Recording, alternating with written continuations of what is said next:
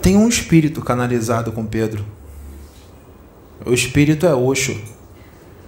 Só que tudo que nós vamos falar aqui não precisava o Oxo estar canalizado com ele. Ele poderia fazer tudo que eu vou fazer aqui agora sozinho. O meu mérito nisso tudo é pouco. O mérito maior é do Pedro. Mas assim se faz necessário que tenha um espírito canalizado com ele. Sabe por quê? Porque vocês são incrédulos. Porque vocês são julgadores. Vocês são arrogantes. Vocês são soberbos. Vocês praticam bullying. Vocês criticam de uma forma maldosa. Vocês não criticam de uma forma saudável. Vocês são maus. Não todos, mas são muitos. Não são todos, não, mas são muitos. E é o Pedro, sim. É ele que vai ser usado por Deus, porque Deus levanta as coisas loucas desse mundo para confundir as sábias.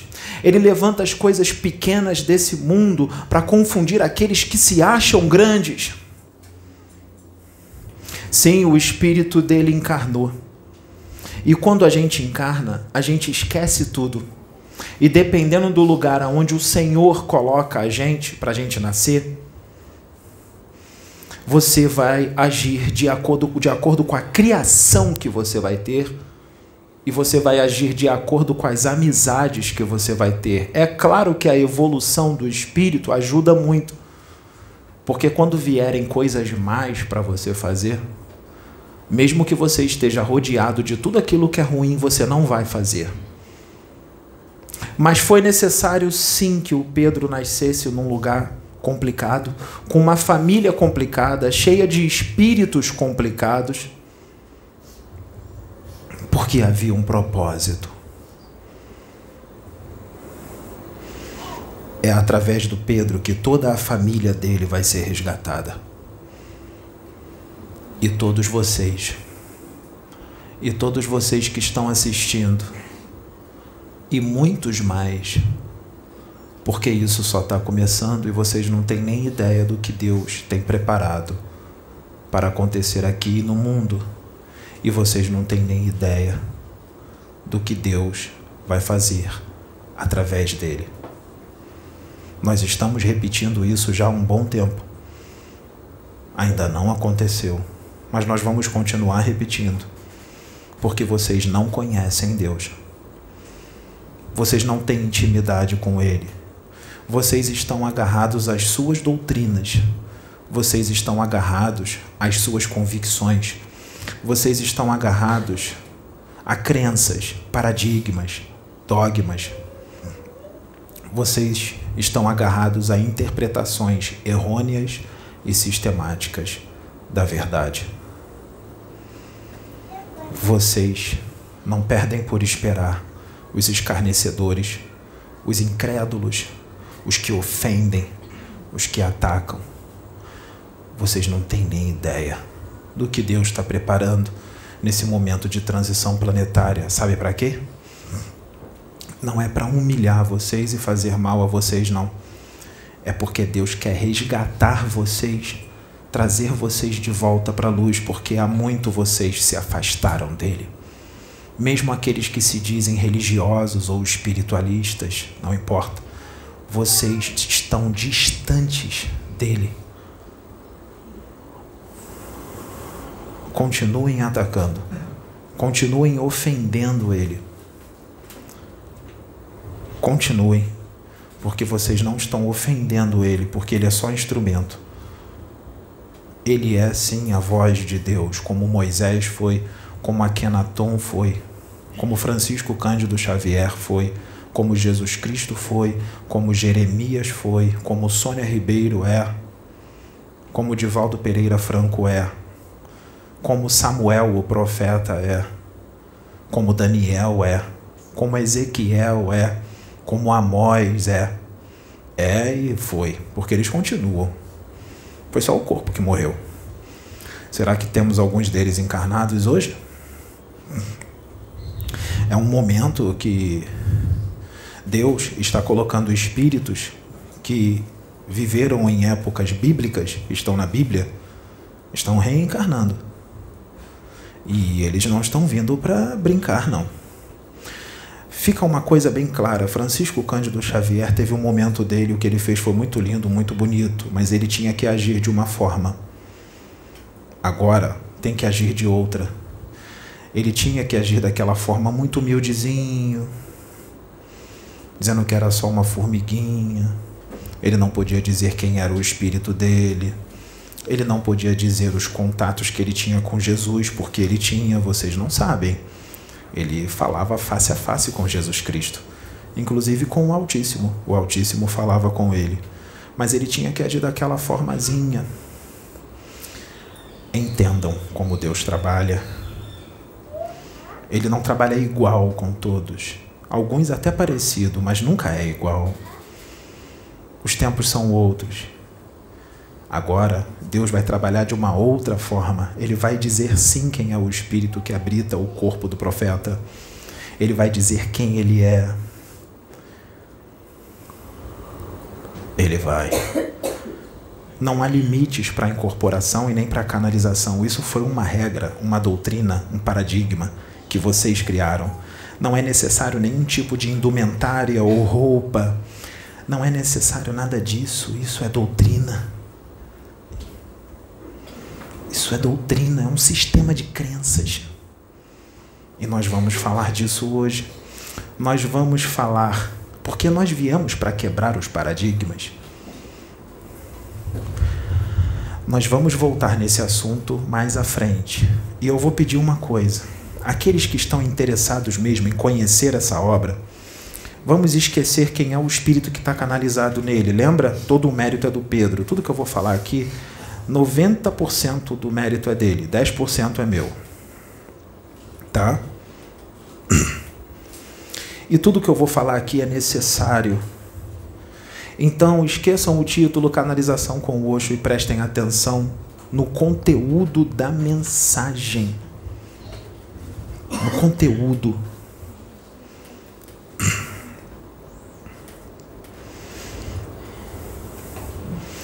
Vamos voltar lá para a época de Akhenaton, há 3.300 anos atrás. Akhenaton veio para trazer a realidade, o Deus único, a existência de um Deus único, porque naquela época eles cultuavam um monte de deuses que não existem. Um monte de deuses. E eles precisavam de estátuas para poder acreditar que ali tinha um Deus. Eles não conseguiam conceber um Deus abstrato, que você não toca, que você não pega. E eles não conseguiam conceber um Deus amoroso, fraterno, infinitamente misericordioso e bom. Para eles, um Deus forte era um Deus guerreiro, um Deus que pune, um Deus que castiga, um Deus que dá o poder para o filho ir para a guerra e vencer a guerra, matando todo mundo. Para eles, é um Deus forte era assim, porque era um povo imaturo, ignorante e belicoso, um povo guerreiro que só quer saber de guerra. É, não mudou muito, né? Mudou só um pouquinho. Tá? Esse jeito de falar aqui não é do Pedro. Isso é meu, porque o Pedro não fala assim. Então, se ele estiver, se ele, entenda como é que funciona a canalização, porque agora o Pedro é a voz de Deus. E a voz de Deus não vai ser só nos vídeos, vai ser no trabalho dele, vai ser na rua, vai ser na academia, porque Deus quer falar de, com todos os seus filhos e vai usar ele como instrumento. Então, quando ele estiver conversando com vocês,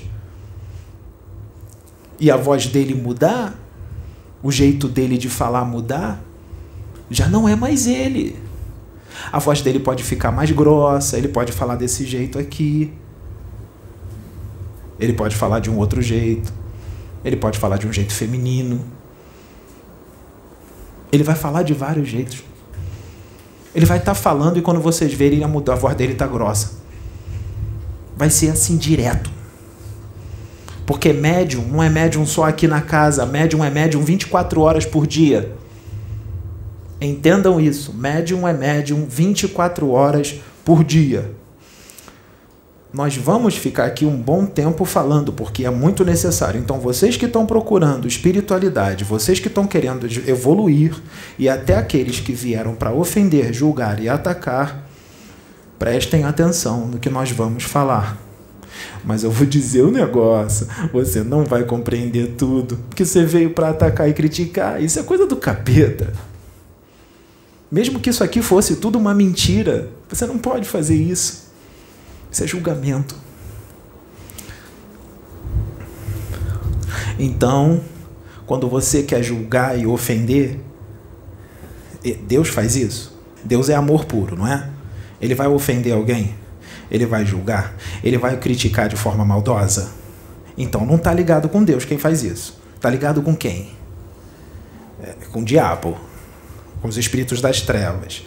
Quando você faz isso, você pensa um negócio, você sente outra. Sabe o que, que acontece? Tudo no plano espiritual é mental. A comunicação é psíquica. Você estabelece um clima mental ao teu redor. E isso vai longe. Um clima mental esse clima mental estabelece uma sintonia, igual ondas de rádio. A sua mente é como se fosse um rádio, sai ondas dela. Com que você está sintonizando? Quando você tem uma ideia de ofender alguém na internet, de atacar, de matar alguém, de usar droga, de encher a cara, de enganar uma menina para dizer que vai namorar com ela só para ter relação sexual e depois tchau. Quando você tem ideia de puxar briga com seu marido ou com a sua mulher, é Deus que bota isso em você? Deus quer a tua separação? Ondas sai da mente. Isso estabelece um clima mental, um clima psíquico e estabelece uma sintonia. Chama quem? Lembra? O mundo está rodeado de espíritos desencarnados. Você não vê.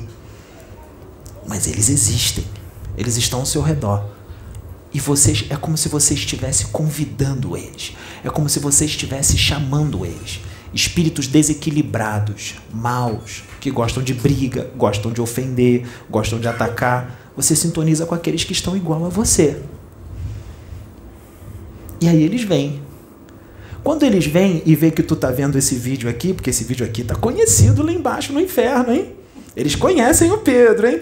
Quando eles vêm no vídeo, que estão tudo do teu lado ali, quando eles vêm que é o Pedro, hum, eles pegam você, amarram uma cordinha na tua cabeça e fica assim, ó. Tu vira marionete deles. Aí quem escreve já não é mais você sozinho, é ele. É você e o Espírito, porque vocês sintonizam. Você não tem nem ideia né, do que está acontecendo aqui, né? Não tem nem ideia. Cada vez mais ele vai canalizar Jesus. Vai chegar uma hora que Jesus vai aparecer para ele, na frente dele. Vai aparecer para Pedro, porque Jesus vai abrir a visão dele. E Jesus vai caminhar com ele o tempo inteiro. O tempo inteiro. Jesus vai incorporar nele com tudo. Vocês não têm nem ideia de qual é o tamanho do planejamento disso aqui.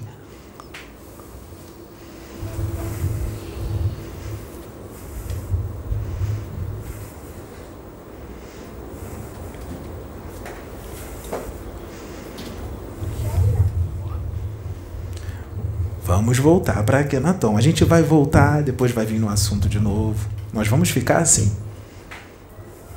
Vamos voltar para Akenaton. 3.300 anos atrás. É, ele era a voz de Jesus, porque ele veio preparar o caminho para o Mestre. Um espírito muito evoluído. Só que ele cometeu um erro. Sabe qual foi o erro que Akenaton cometeu? Teve um determinado momento que os sacerdotes de Amon deram uma exagerada E ele perdeu a cabeça, o Akenaton perdeu a cabeça. Sabe qual foi a ordem que ele deu? Ele era o faraó, tá? O faraó é considerado o Deus vivo. O que ele fala é lei, todo mundo faz. Akenaton deu uma ordem para os seus soldados acabarem com todos os templos de Amon. Todos os templos. E isso causou uma grande confusão, porque teve morte, teve bastante morte. Sabe o que, que ele adquiriu com isso? Um karma. Porque as mortes aconteceram por causa da ordem dele. Ele responde por isso. Ele foi um intolerante. Isso é intolerância. Intolerância religiosa. Ele queria impor Atom para os sacerdotes de Amon. Ele poderia falar do Deus Atom? Sim. Mas ele tinha que respeitar a escolha daqueles sacerdotes que queriam servir a Amon. Ele tinha que respeitar. Ele não podia impor o Deus dele. Os sacerdotes de Amon não querem, não querem. Não querem, não querem. E aí teve morte. Ele adquiriu um karma. Sabe o que, que aconteceu? Ele teve outras reencarnações. A próxima reencarnação, reencarnação de Akhenaton, ele veio como Amenófis. O nome dele era Amenófis, era um sacerdote. Viveu até a velhice. Não morreu jovem, não. E ele estava com na época ali de Moisés. Quando Moisés libertou aquele povo da escravidão, e começou a peregrinar com 50 mil pessoas pelo deserto, chegou um momento em que ele encontrou com Amenófis e Amenófis entrou ali no grupo para ajudar. Amiguinhos, né? Moisés, Akenaton, amiguinhos. Eu vou resumir, tá? Chegou um determinado momento que Moisés teve que subir aquela montanha para trazer os dez mandamentos. Quando Moisés subiu a montanha, ele demorou mais do que o esperado. As pessoas achavam que ele ia subir, em dois, três dias ele estava de volta. Ele demorou algumas semanas para descer. Sabe o que, que aconteceu? O povo tinha achado que ele tinha morrido. E aquele povo, aquelas 50 mil pessoas, eram espíritos muito rebeldes. Muito, mas muito rebeldes. Sabe de onde eles estavam? De onde eram esses espíritos? Eles eram de capela. Eles foram expulsos de lá porque eles não acompanharam a evolução em capela. Eles eram maus. Então eles vinham reencarnando. E reencarnaram na época de Akhenaton. Reencarnaram antes de Akhenaton. Eles já vinham reencarnando e a rebeldia não saía deles. Eram ruins em capela e vieram para a terra e continuaram os mesmos. Então Deus deu aquela missão para Moisés para ver se resgatava esse povo. E ele tinha que ser durão, ele tinha que falar grosso, ele tinha que gritar, ele dava esporro. Ele falava alto, ele berrava mesmo, não falava mansinho igual Chico Xavier, não. Já pensou se ele fosse igual Chico Xavier? Filhinho, ama o teu próprio. Ele ia, ele ia ser engolido. Ele tinha que ser grosso. Porque espíritos criminosos e rebeldes só ouvem assim. E Deus deu um corpo físico para o espírito de Moisés, tipo do Pedro, assim. Bem truculento, bem fortão, marombado, para impor respeito, que naquela época, se você fosse fortão, eles ficavam com medo. Igual animal, né? Vê um bicho maior, o outro animalzinho menor sai correndo, porque o outro bicho é grande. É, seres humanos, né? Eram animais. Para os extraterrestres que estão aqui em cima, nas naves, é tudo animalzinho, tá? Tá. Então tinha que falar grosso. É. Porque é que o Pedro não está falando igual o Chico? Por que, que o Pedro está falando grosso? Hein? Por quê? Porque vocês que estão aqui agora, a maioria, são iguais a eles lá na época de Moisés. Vocês são os remanescentes, vocês são criminosos cósmicos, vocês são rebeldes, vocês são grosseiros, vocês são maus, vocês criticam, xingam. É igualzinho! É igual! Então com vocês tem que falar assim. Ele não vai falar igual o Chico. O Chico só preparou o caminho para ele. Vem, Acabou a época de falar, Ih, filhinho, o Chico falou, Ih, filhinho, e vocês continuam os mesmos.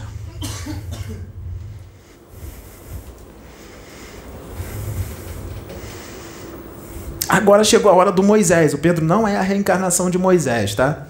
Mas é um trabalho parecido. Mas é, vai muito além, tá? Porque aquela época era outra, né? Não tinha YouTube, não tinha, né? não tinha livro psicografado, é outra coisa. É a mesma coisa. Tá entendendo agora por que, o Pedro tá falando grosso? Nossa, eu nunca vi o Chico falar dessa forma. Nossa, eu nunca vi o Chico falar que era primogênito do Cristo. Nossa, eu nunca vi o Chico ser elogiado pelo Emmanuel. Ele sempre se jogava lá embaixo. Acabou isso. O Espírito vai vir e vai dizer quem ele é e pronto. O tempo é outro, o planejamento da espiritualidade é outro e você não está entendendo nada. Nada. Não está entendendo nada. Está distante de Deus, do todo. Não compreende Ele. Não compreende. Está distante. Aí, Akenaton estava reencarnado como Amenófis. Sabe como é que ele morreu? Lembra? Moisés foi lá para cima. Quem pegou o lugar de Moisés foi o irmão de Moisés. Tá?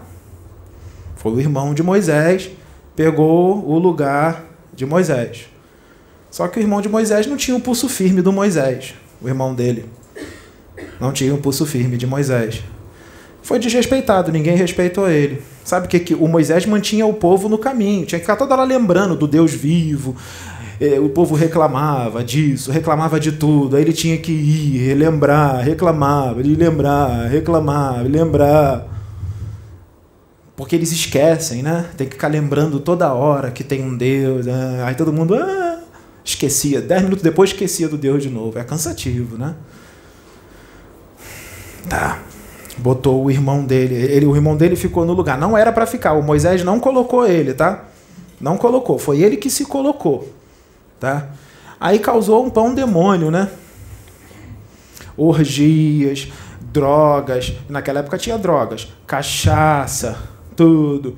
É, cachaça da época, bebida alcoólica, todo mundo bêbado, é, um, todo mundo se pegando, é, uma festa, né? Eram uns poucos, uns pouquinhos que ficaram no caminho reto. Uns pouquinhos que ficaram no caminho reto. No meio da confusão, Moisés estava voltando, eles não sabiam. No meio da confusão, é, tinha um, um, um dos caras lá bem difíceis estuprando uma menininha novinha, praticamente uma criança. Estuprando na frente de todo mundo, porque teve estupro, teve um monte de coisa. Aí o Moisés desceu. Moisés evoluidíssimo, hein? Não fala mansinho, não. Desceu. Quando ele viu o fulano estuprando a menininha, ele puxou a espada da cintura e arrancou a cabeça do cara. Tá? Antes do Moisés arrancar a cabeça dele, agora vamos voltar. Antes do Moisés descer, Akenaton estava reencarnado com Amenófis, como Amenófis. Um, fez uma roda de loucos em volta do Amenófis, tudo dominado pelas trevas, né? Porque sintonizou, já tinha espírito das trevas naquela época, tá? Que dominava as mentes, tá? Quem estava no caminho reto nas suas tendas quietinho, os espíritos da luz estava tudo ali em volta, não deixava os das trevas entrar, mas os outros deram brecha, é escolha, é livre-arbítrio, que quis sintonizar com os das trevas. Tá. Aí. Veio um grupinho em volta do Amenófis e falou, começou a bater nele, três socos na barriga, no estômago. O cara já era bem velhinho. Três socos na barriga com força é complicado. E ficaram falando para ele: "Diz agora que tu me ama". Queria que ele odiasse, que ele ficasse com raiva. Ele falou: Não, eu continuo amando vocês. Vocês podem me agredir 10 mil vezes. Eu continuo amando vocês porque eu estou fazendo a vontade de Deus. Por amor a Deus e amor às vidas. Ou seja, amor a vocês. Que nem o Pedro. Fazendo isso aqui por amor a vocês. Que estão atacando ele. E os que também não estão atacando. É, porque ele não está ganhando nada com isso aqui. Tá? Não tem interesse financeiro nenhum. Tudo aqui é de graça. Tá? E quando cobrar alguma coisa é só para pagar o custo do que gastou. Tá? Tá. Então, o que, que eles fizeram? Viram que o Amenófis não, não cedeu? pegou a espada enfiou na barriga do Amenófis. Matou o velhinho. Akenaton reencarnado com Amenófis. Morreu. Aí Moisés desceu, arrancou a cabeça do cara que estava estuprando, aquilo tudo, né? Já tinham feito um bezerro de ouro, né? Que tem que tocar, né? Tem que botar a mão, né? Botar a mão na imagem, é tocar, porque não sabe conceder um, um, um, Deus abstrato. Tem que segurar o Deus, tem que ver ele, tem que pegar. Que nem o Pedro, tá canalizado. Não acredito, só se o Oxo materializar na frente do Pedro. Não é Oxo coisa nenhuma. Oxo não fala assim, vocês não têm nem ideia de como é que é no plano espiritual, tá? Tá. É. Aí, quando ele tomou a, a facada na barriga, o Akenaton, ele já quitou um pouquinho dos débitos. Quando ele foi intolerante lá atrás como Akenaton. Mas quitou tudo? Não, ele teve que voltar. Voltou na época da Inquisição, como um sacerdote, né, com dons espirituais, com mediunidade. O que, que aconteceu? Era considerado o que naquela época? Bruxo, né? Fogueira da Inquisição. Foi queimado na fogueira da Inquisição. Queimaram ele. Quem quitou tudo? Não, teve que voltar de novo. Na época lá da, da rainha Catarina de Médici. Também morreu nas mãos da, da rainha Catarina de Médici como sacerdote. Quitou. Olha o que, que ele precisou passar. Precisou ser queimado, facada na barriga. E olha que ele era Kenaton, hein? Espírito evoluído, hein? Fez uma obra e tanto, hein? Olha quantas vezes ele teve que voltar. A última encarnação foi como, como Allan Kardec. Hippolyte, Leon, Denisard, Rivaio. É. Lá na França. Né? 18 de abril de 1857, quando inaugurou o Espiritismo, que assim como vocês deturparam tudo que Jesus disse, vocês deturpam tudo que está na Bíblia, vocês fizeram a mesma coisa com as cinco obras básicas. Quais são as cinco obras básicas? Esqueceu? Livro dos Espíritos, Livro dos Médios, Evangelho segundo o Espiritismo, a Gênese, o Céu e o Inferno. Vocês distorcem tudo, porque vocês não leem com comunhão com o Pai. Vocês não leem comunhão com o Pai? Tem de nada. Aí, tá, Kenaton, já tá tudo tranquilo. É, ele vai voltar? Vai. Vocês não têm nem ideia quando e o que ele vai fazer e onde vai encarnar quando ele voltar. Nós não vamos revelar agora. Senão, vocês vão é, é, explodir uma bomba atômica no Pedro. Porque não é o hoje que está falando, é o Pedro, não tem espírito, coisa nenhuma. Isso é tudo uma pilantragem. Vocês estão sendo enganados, hein? É, como é que tem gente que acredita nisso? É. Tá. Então vocês veem o que que um ato, um simples ato, um simples ato, vai lá e destrói todos os templos de Amon.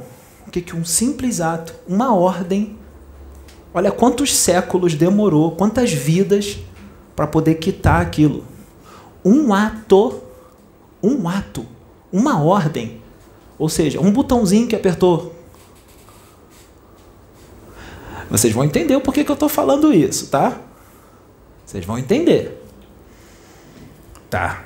Cuidado, hein?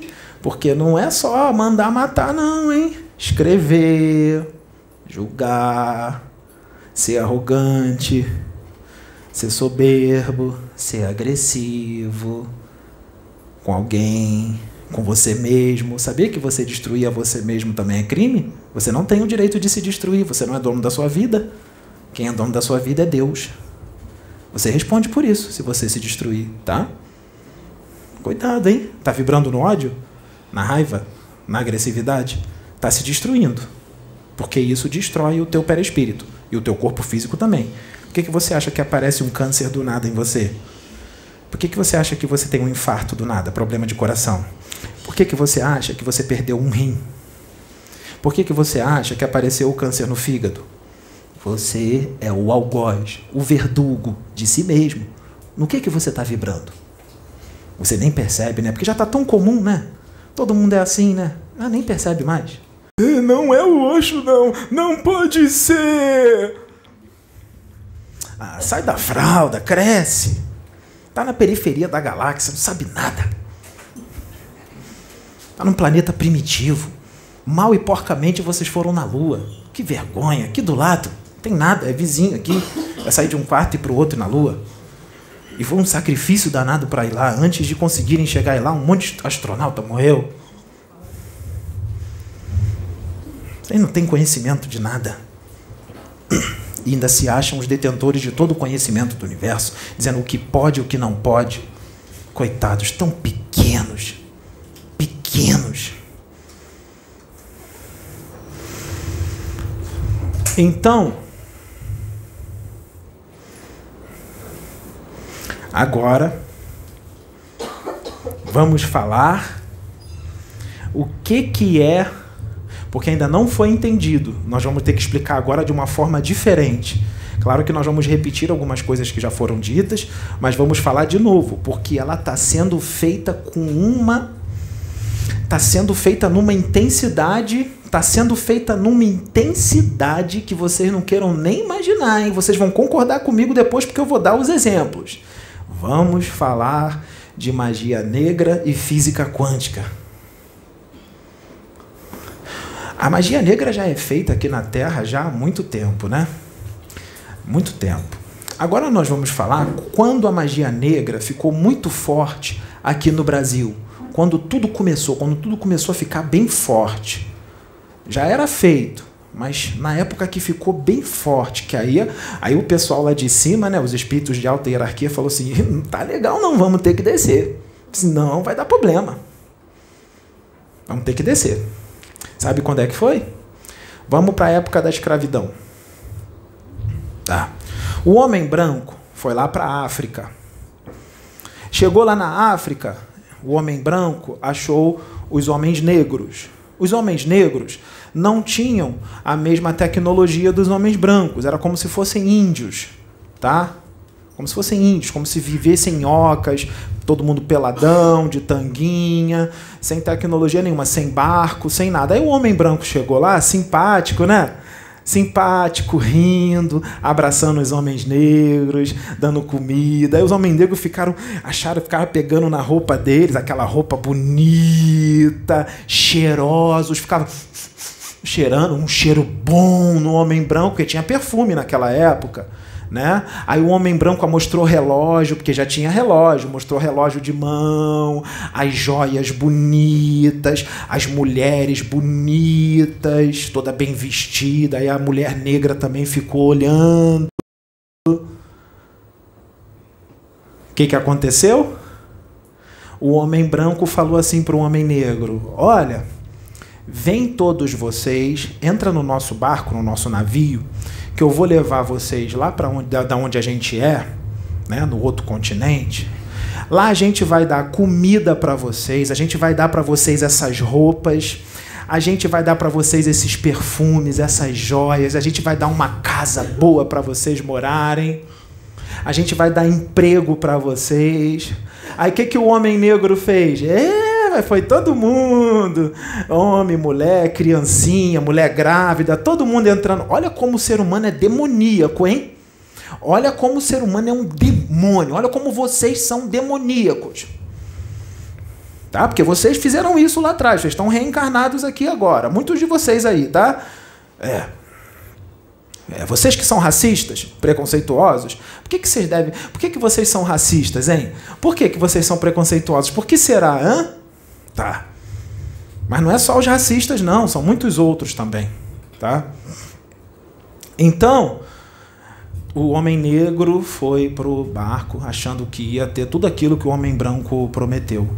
Quando chegou na terra do homem branco, ah, começaram a ficar um pouco mais grossos com os negros. Os negros não entenderam. Nossa, eles ficaram agressivos de repente. Estavam tão caridosos, tão amorosos com a gente. Ficaram agressivos de repente.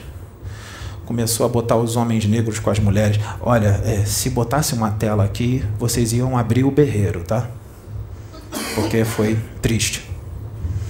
Colocaram os homens negros aqui, as mulheres e começaram a falar agressivo, já com chicote na mão. Ó, tá todo mundo preso, tá? vocês nos pertencem agora, vocês são nossos escravos. Se vir para cima da gente, se não obedecer, e tinha arma, tá? Tinha espingarda, tinha revólver, já tinha tudo isso. O homem negro não tinha nada disso, era só arco e flecha. E quando eles vieram, eles não levaram nem o arco e flecha, não levaram nada. Tá? É, a arma Tá? Já deram demonstração, porque um homem negro levantou, já puxou a arma, pô, já caiu no chão com um buraco enorme na cabeça. Os outros já viram como é que a arma funciona.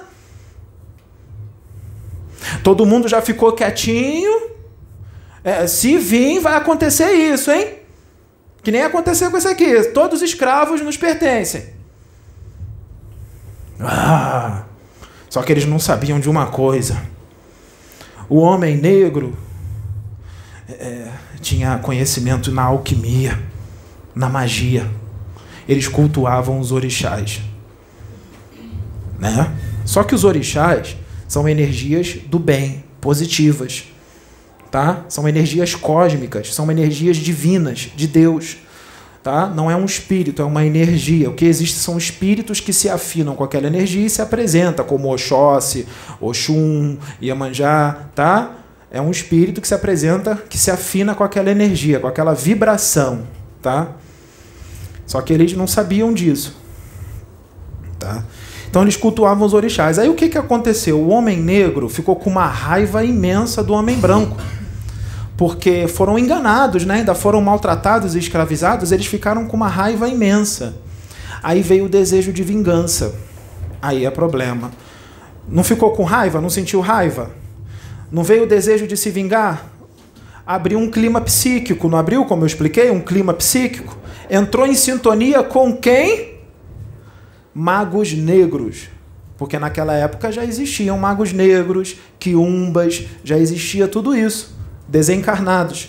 Entrou em sintonia. E esses magos negros não querem o progresso da humanidade. Ele quer todo mundo se destruindo mesmo, todo mundo se matando para a humanidade não progredir. Desde aquela época. Eles já querem isso há muito tempo. Aí eles viram uma oportunidade de usar o homem negro como instrumento. De, vão ser nossos instrumentos, eles vão ser nossos médiums, porque eles eram médiums, eles incorporavam, eles eram médiums, homens, os homens negros, né? Entrou em sintonia com os espíritos das trevas, porque veio o desejo de vingança com relação ao homem branco. Tá? Aí começaram a fazer um monte de magia negra, voodoo, pegava bonequinho do, do, do, do senhorzinho da terra, começava a espetar, né, com sapo, essas magias negras que todo mundo conhece, que eu vou explicar depois, tá? E aí começou essa magia negra, ficou muito tempo, porque a escravidão durou bastante tempo. Então esses negros, eles desencarnavam com ódio dos brancos e reencarna continuavam com, com ódio deles quando estavam desencarnados, reencarnavam com ódio deles ainda, tá? Reencarnavam já com ódio. Então a magia negra continuava, encarnação após encarnação dos negros, encarnação após encarnação. E aí, magia negra no, numa fazenda aqui de um homem branco, magia negra na outra fazenda, na outra fazenda, ah, magia negra, todo mundo magia negra toda hora os homens negros fazendo, com mago negro, né, em vínculo, porque quando você faz magia negra, não é você sozinho não, tá? Você entra é, em conluio, tá? Existe é, uma simbiose com uma simbiose espiritual com espíritos das trevas, tá? Você não está fazendo sozinho, você está fazendo com os espíritos das trevas, tá? Nunca é sozinho. Aí os espíritos da luz, lá em cima, entidades de alta hierarquia, falaram assim: olha lá, ó o negócio está feio. Porque foi criando, um campo áurico, um campo áurico no Brasil, com uma egrégora de uma energia pesada, de uma energia densa, de magia negra. Logo o Brasil, que era para ser a pátria do evangelho, redivivo, hum, Brasil, hein?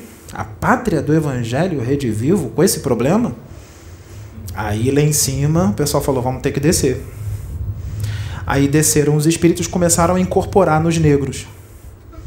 Tá? Vou falar para o mago negro: ó, chega para lá, tá? Porque a luz, quando chega, é, sai, sai mesmo. Não tem capeta que fica, tá? É a ordem de Deus. Desceu todo mundo. Começaram a incorporar, sabe, nos homens negros, sabe como o quê? Preto velho, caboclo. Se apresentava como orixá, os verdadeiros orixás da luz. E incorporava neles, sabe como? Inconsciente, tirava a consciência deles. Tirava, porque aí o espírito tomava ele por inteiro. Aí o pretinho velho vinha e começou a conversar com todos os negros de forma amorosa. Ó, oh, meu filho, tá errado, não faz isso porque vai acontecer isso, isso, isso. Explicava como é que funcionava a magia negra, que ia voltar tudo para eles. Quando você faz magia negra para alguém, volta para você, tá? Eletromagnetismo, lei de causa e efeito, ação e reação. Fez magia negra para alguém, vai voltar para você, tá? Tá. Aí vinha o preto velho, vinha caboclo, tudo conversando, pretinha velha, conversando com os negros, vamos parar, vamos, vamos parar, não tá legal. Aí foi melhorando, foi melhorando. Não melhorou tudo, porque teve alguns negros que continuaram fazendo, mas melhorou bastante, tá? Melhorou bastante. Aí começou esse problema da magia negra. Começou o problema da magia negra. Agora, lembra? Os, olha no que eu vou falar, em todos os médios presta atenção, todos. Estão todos prestando atenção? Os negros sentiram o que dos brancos? Raiva. Raiva, muito ódio, e pensava no homem branco que ele estava com raiva. Vamos supor, o homem branco ali que escravizou ele, que deu um monte de chicotada. Ele vai olhar para o homem branco, vai sentir aquela raiva e vai olhar para ele pensando nele. Então, para fazer magia negra, precisa de quê? Precisa pensar na pessoa e sentir raiva dela. Muita raiva. Eu vou voltar a falar isso depois, hein? Muita raiva, tá? Tá, nós vamos detalhar para vocês verem que tem um monte de gente aí fazendo magia negra. Contra o Pedro, então tá uma festa. Tá. Presta atenção, hein? Tá. Agora vamos falar de uma prática lá do candomblé. Candomblé é uma religião linda, tá? O candomblé o verdadeiro candomblé. Mas tem uma coisa que se faz lá no candomblé que não pode fazer, não. Tá? Se fizer, vai dar problema. Por isso que eu vou falar agora para não fazer. O candomblé continua, mas tem uma coisinha aí que vocês acham que tá certo, não tá não tá? Não está certo. Tá. Alguém aí já fez, já firmou a cabeça pro santo? Levanta a mão aí quem já firmou. Já raspou? Não raspou não? Jogou sangue do animalzinho na cabeça? Ah, que beleza! Que maravilha! Jogou o sanguinho? Botou a otá na cabeça? Jogou o sanguinho do animal? Ah, que maravilha! Você fez isso, né? Agora eu vou explicar para você a besteira que tu fez. Mas calma! A gente aqui na plataforma de oração vai te ajudar. Se você fez isso, vem aqui. Se você não quer mais, jogou o sangue do animal na cabeça, vem aqui no Meia, no Rio de Janeiro. Vamos explicar como é que funciona isso aí. Isso é uma prática do candomblé, tá? Não é da Umbanda, não. Não é da Umbanda, não. É do candomblé. Vamos fazer silêncio, calma, calma aí, calma aí. É uma prática do candomblé. Tá? O que, que o pai de santo do candomblé faz com o filho de santo que vai firmar a cabeça, que vai raspar a cabeça para o santo? Ele pega o filhinho de santo. Você vai ver que eu tô certo. Ele pega o filhinho de santo, o rapazinho ou a, ou a menininha, coloca ele recluso numa camarinha, numa, num, num, num quartinho. Ali ele vai ficar por um período pequeno, médio ou longo, de acordo com a nação do candomblé que ele vai trabalhar. Se a nação for de GG, é um tempo. Se a nação do candomblé for de Queto, é outro. Se a nação do candomblé for de Angola, é outro. Outra nação, outro. Cada um vai ficar um tempo, mais curto, médio ou longo. Ele vai ficar recluso na camarinha. Sabe para quê? Para estreitar os laços fluídicos do médium com o orixá, com o elemento do orixá que ele vai trabalhar. O elemento, elemento é o quê? Elemento da natureza. Ele vai estreitar os laços, tá? O médium com o elemento da natureza. Qual? Se for Oxóssi, ele vai estreitar os laços fluídicos dele com as matas, com as plantas. Se for Oxum, ele vai estreitar os laços fluídicos dele com a água, água doce. Se for Iemanjá, ele vai estreitar os laços fluídicos com a água salgada. E assim vai. Terminou o tempo que tem que ficar na camarinha, aí pegam ele. Chegou a hora de raspar a cabeça. Aí raspa a cabeça do menino ou da menina. É, estragou teu cabelão à toa, hein? Que cabelo bonito que você tinha, hein? Nunca mais ficou a mesma coisa depois que raspou, né? Tu estragou teu cabelo à toa. Não precisa de nada disso. Tá, aí raspa a cabeça. Raspa a cabeça. Aí o pai de santo pega uma pedra, uma pedrinha, que chama de otá. De otá. Né? Aí ele magnetiza a pedrinha com a mente. Magnética, força magnética com a mente. Bota a pedrinha na cabeça do filhinho de santo, aqui no chakra coronário, no topo da cabeça. Pega um animalzinho, não é morto não, vivo, vivo. Mata ali na hora, tá? Corta o pescoço do bicho, pega o bichinho com o pescoço aberto e joga na cabeça da pessoa. Tô certo? Joga na cabeça da pessoa assim, do, do, do filho de santo. Na hora que ele faz isso, na hora que ele faz isso, de matar o bichinho e colocar o sangue na cabeça da pessoa, vem uma energia densa, pesada. Começa a vir um monte de espíritos chegar, espíritos das trevas, vampiros, quiumbas, vampiros astrais, vem até mago negro vem dependendo de quem é o, a, o espírito que está ali dentro. Vem feiticeiro das sombras, todos vampiros. Geralmente vem muito quiumba, muito quiumba. Eles vêm e começa a entrar, ele se acopla ao médium e entra num processo de simbiose, um conluio entre esse espírito e o médium. Esse espírito sabe quem é? É quem ele acha que é o orixá. Aí o Kiumba, quando incorporar no seu médium, vamos supor que ele é um médium da Oxum. O Kiumba vai incorporar nele e vai fazer os mesmos movimentos da Oxum, igualzinho. Igualzinho, vai chorar, vai fazer igualzinho a Oxum. Se vier um Oxóssi, um caboclo, o Kiumba vai fazer igualzinho um caboclo. Vai bater no peito e vai falar: Kia, Kia, Kia. É um Kiumba. Mentindo se fazendo passar por um caboclo de verdade. E eles fazem igualzinho. E você acha que você tem um orixá e tanto, que teu orixá é forte. Aí o Kiumba se liga em você. Você vai ser o médium dele. Ele vai exigir de tempos em tempos a matança do animal. Não pede? De novo, de novo. Quanto mais ele pede, mais ele se liga a você. Porque ele é vampiro, então ele precisa, tá? Do plasma sanguíneo do animal, ele se alimenta daquilo, do plasma sanguíneo do animal.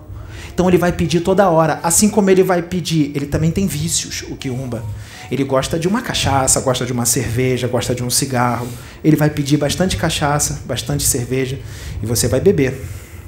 Ele está ligado em você, você bebe, ele sente tudo que você está sentindo quando você toma bebida ele está te vampirizando, porque ele te vampiriza também, tá?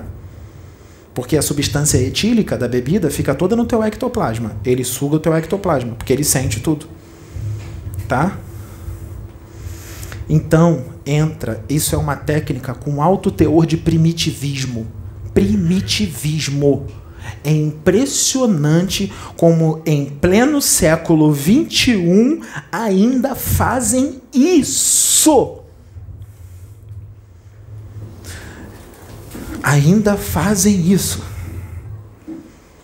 E vocês se acham adiantados. Só porque tem helicóptero, Boeing, Ferrari. Vocês acham que são adiantados. Tá.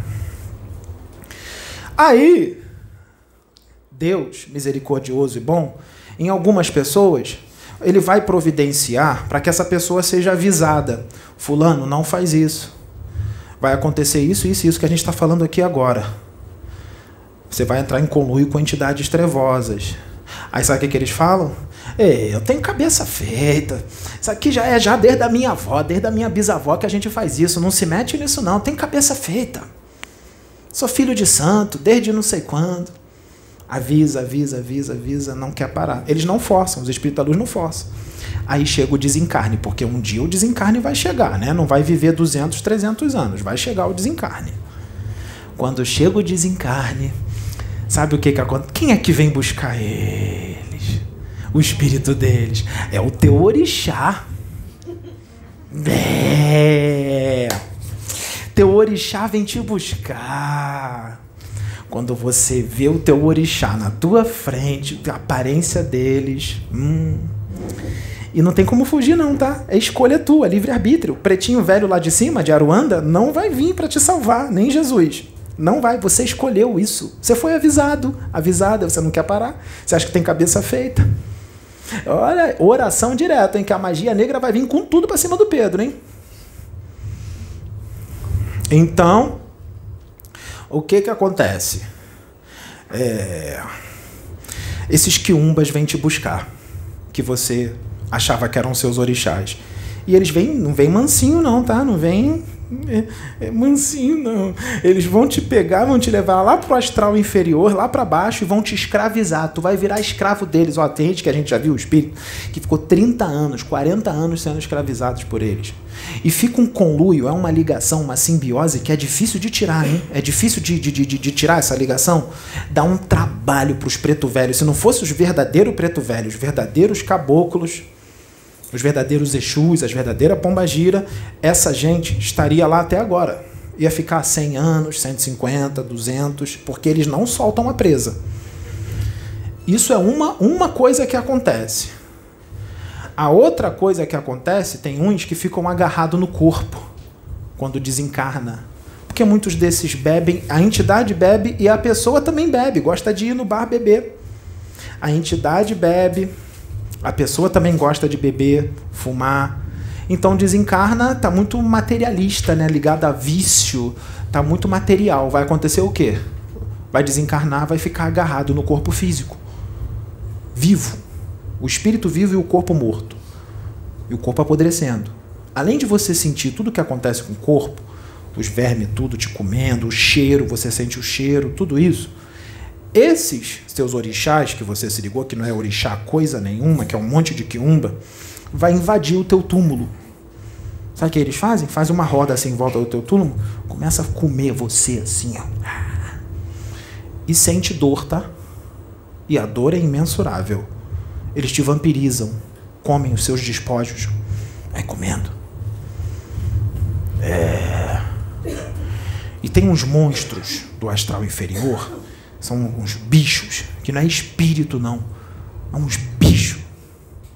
Que é umas criações mentais, tá? que é uma vida artificial que sobe pela terra e também fica todo mundo te mordendo, te comendo. Aí fica ali, o teu corpo físico é o mata-borrão do teu espírito. Porque durante a encarnação, você foi acumulando larvas astrais, vibriões mentais, tudo no teu perispírito forma pensamento inferior por causa dos vícios, tudo mais. Porque o Kiumba está do teu lado, né? Ele é uma mente desequilibrada. Se ele está do teu lado, as suas emoções vão ficar iguais dele, porque está numa simbiose. O que o Kiumba pensa, você pensa. Você é médium dele, ele te intui tudo o que você tem que fazer. Você acha que ele vai te intuir para fazer caridade, para fazer coisinha boa? Não. Então você faz um monte de besteira. Você não faz reforma íntima, tá? Você fala palavrão, um monte de palavrão, xinga todo mundo no trânsito um monte de besteira.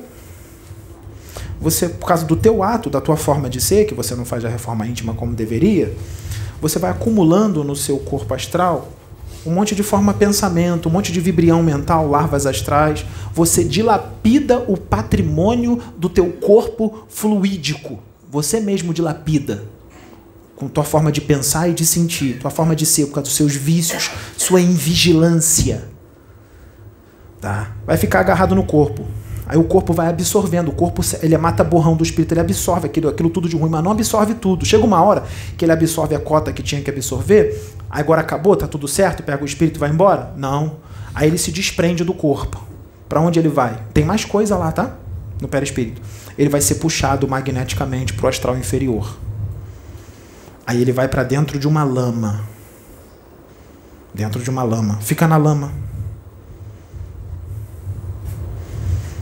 A lama tem caráter absorvente.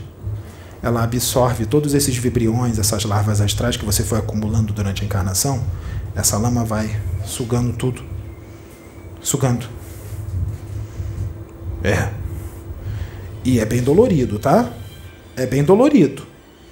É bem dolorido. Não, não é prazeroso, não. E fica lá um bom tempo 10 anos, 20, o tempo que tem que ficar. Né?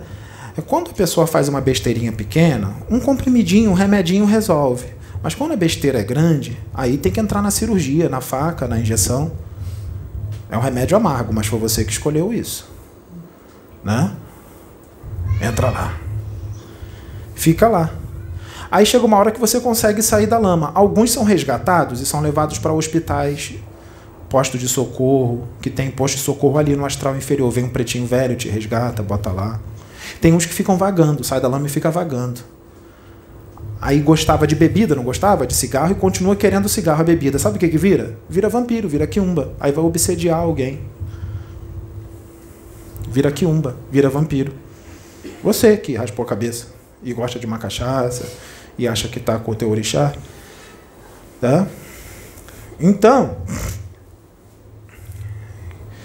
É. Só que não para por aí. Isso é magia negra, tá? Isso aí de raspar a cabeça e botar o sangue na cabeça, botar. Isso é magia negra. É magia negra. Matar o bichinho inocente, cabeça, fazer tudo isso. Tudo isso que eu expliquei aqui, eu estou resumindo, hein? É magia negra, tá? E continua fazendo, porque não é só uma vez, tem que fazer. Ó, oh, o teu santo está pedindo aí, tá mó tempão aí sem dar uma, uma fazer uma matança, sem dar um, uma galinha, sem dar um, um bezerro para ele, tá na hora, tá mó tempão sem dar, ele tá pedindo. Quem está pedindo é o Quiumba, entidade veneranda, entidade de Deus, vai pedir isso. Sabe como é que se faz a cabeça para um verdadeiro Exu, uma pombagira de verdade, um preto velho de verdade, um caboclo de verdade? Sabe como é que faz a cabeça para eles? Reforma íntima, elevação moral, se eleva moralmente. Essa é a melhor preparação que existe, é o maior firmamento de cabeça que existe. Reforma íntima e se elevar moralmente. É a melhor preparação que tem. Fazer o bem, prática do bem. Essa é a melhor preparação para trabalhar com entidades venerandas. Tá? É. Tá. Então, isso tem gente que está fazendo isso na Umbanda, tá? Na Umbanda. Que não é uma prática da Umbanda, é do candomblé. Mas a pessoa não tem conhecimento. Fala que é um bandista e faz isso matança na Umbanda. A Umbanda também não precisa de nada disso. Por isso que a gente está aqui para resgatar a antiga Umbanda, não é para acabar com a Umbanda, não é para resgatar a antiga Umbanda, lá da época de Zélio de Moraes. Alguém aqui já ouviu falar em Zélio de Moraes? Lá da época de Zélio de Moraes, porque igual à época de Zélio de Moraes não tem mais. Vocês deturparam tudo, vocês modificaram tudo. E o candomblé, o verdadeiro candomblé, né? Lembra da, da, da, da mãe menininha do Gantuá? Maria Escolástica da Conceição, Nazaré? que nasceu em 1884 eh, e desencarnou em 1986. É, a maior representante do candomblé lá em Salvador, na Bahia, ela não fazia isso não, hein? Onde é que vocês acham que a mãe menininha do Gantuá está? É, tá em esferas superiores, está acima de Aruanda, tá? Ela está acima de Aruanda, mas ela vai em Aruanda a época de, de, de Olga de Alaqueto, aí a Lorixá Baiana. É, a gente está querendo voltar a isso. Quer voltar como era na época de Zélio de Moraes, que vocês modificaram tudo. Então não é para acabar com a Umbanda, não. É para botar a Umbanda verdadeira e o Candomblé verdadeiro. Então vamos voltar lá na época de Zélio de Moraes. Vamos contar como é que foi. Né? Para poder voltar como é que era. Não demora não, hein? Preciso de você aqui. Vai e volta.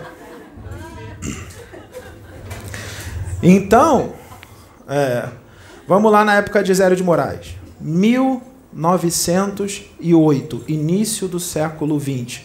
Zélio de Moraes tinha 17 anos de idade. Tinha acabado de terminar o curso propedêutico e queria entrar na escola naval. Ele era doido para entrar na marinha. Só que ele tinha os negócios. Ele via uns vultos de repente. Ele escutava umas vozes. e não entendia o porquê que estava acontecendo aquilo. Só que aí o negócio começou a ficar pior. A família dizia que ele tinha uma espécie de ataque. Ataque. Olha a ignorância. Ataque. Qual era o ataque? O moleque do nada se encurvava todo, começava a falar um português todo errado, começava a receitar umas beberagens, uns banhos de erva, começava a chamar os outros de desenfio. É. Ele estava incorporando pretos velhos, caboclos, e a família não se ligava nisso, era o ataque. Então vamos fazer o que com o Zélio? O moleque quer entrar na escola naval. Isso aí vai atrapalhar aí o projeto de vida do moleque. O moleque tem que entrar na escola naval, na marinha. Vamos levar o Zélio de Moraes no médico. Quem é o médico? Doutor Epaminondas. Coordenador de um hospício lá em Vargem Grande, no Rio de Janeiro. Doutor Epaminondas era tio do Zélio de Moraes. Doutor Epaminondas.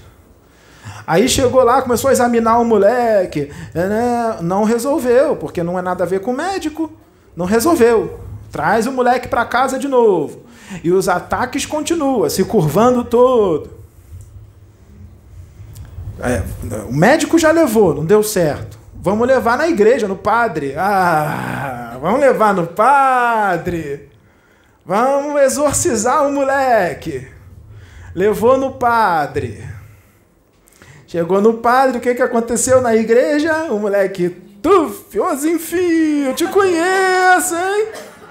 Falou pro padre, eu te conheço, hein? Quando ele fala eu te conheço, gente, não é o padre, não, é o espírito do padre, já conhece lá de trás, te conheço, hein, enfim. O padre tomou-lhe um susto e falou: Eu não tenho parte com capeta, não, demônio não, vou embora foi embora e deixou o misério de Moraes ali incorporado com a mãe, com o pai, não resolveu. É. Aí uma pessoa viu o que estava acontecendo, percebeu e falou assim: ó, isso aí é espírito, ele está incorporando, isso é coisa de espiritismo. Vamos fazer o seguinte: tem um, um, um centro espírita lá em Niterói, lá em Niterói, Lá tem um tal de José de Souza, ele é o presidente lá da Federação Kardecista de Niterói. Ele é o presidente da Federação Kardecista de Niterói. Vamos levar lá no José de Souza. José de Souza era espírita, né? Lia o livro dos espíritos, lia o livro dos médiuns, lia o Evangelho segundo o Espiritismo. Ele era espírita. Ele tinha os conhecimentos, tá? Mas não disso. Isso aí estava chegando agora. A Umbanda estava chegando, tá? Tava chegando. Ninguém conhecia Preto Velho, não conhecia Caboclo, ninguém conhecia isso. Era coisa nova. Né? Lá em 18 de abril de 1857 veio o Espiritismo. 1908 chegou a Umbanda. Né? Tá. É para causar confusão isso? Não, não é para causar confusão. É, tem todo um planejamento, todo um projeto, né? Todo um planejamento. Tá. Aí levou lá no José de Souza. Quando chegou lá, o que, que aconteceu? Quando ficou cara a cara com José de Souza, se curvou todo. Se incorporou. Porque a espiritualidade faz tudo muito perfeito, né? Eles sabem. A, espiritualidade toda sabe o que faz, né? Por isso que eu falo, isso aqui é tudo muito bem orquestrado. Vocês não têm ideia do que vai acontecer no futuro, mas vai ser tanto ensinamento, vai ser um monte de gente virando avestruz, enfiando a cabeça embaixo do buraco de vergonha. Então, o que, que acontece? É... O moleque incorporou. Só que não era um preto velho, não, era um caboclo. O moleque incorporou um caboclo. Aí, o José de Souza, o dirigente, o presidente lá da Federação Cadecista de Niterói, falou assim: Eu estou, pela minha evidência, eu estou vendo o seu corpo espiritual, o seu corpo astral. E eu não estou vendo um caboclo, o seu espírito eu estou vendo um sacerdote católico. Aí o caboclo incorporado falou assim: Você está certo. Isso foi uma outra encarnação antes de eu encarnar como índio. Antes dessa encarnação como índio. Eu fui um sacerdote jesuíta, meu nome era Gabriel Malagrida. Eu fui queimado nas fogueiras da Inquisição ele falando, fui queimado nas fogueiras da Inquisição porque eu previ o terremoto de Lisboa, lá em Portugal, que aconteceu em 1755. Eu previ o terremoto, aí falaram que eu era bruxo. Fui queimado na fogueira da Inquisição. Aí eu reencarnei como caboclo. E já desencarnei, agora desencarnado eu continuo trabalhando. E o Zélio de Moraes é meu médium. É. Aí o José de Souza falou assim: Mas precisa isso? É, você ter essa forma de pai velho, de, de, de, de caboclo, como você diz, de um índio? Eu nunca vi isso, não, não, não conheço isso. Isso não é necessário, não precisa. Aí ele falou assim: eu, é, qual é o seu nome? Aí o caboclo falou assim: Você ainda precisa de nome? Vocês precisam disso, de nome? Que nem vocês aí. O nome está dando uma confusão, né? Canalização com Jesus, Isaías, Oxa, Kenaton. É o quanto energético, muito grande, né? Não pode. Deus é limitado, né? Deus não tem todo o conhecimento do universo.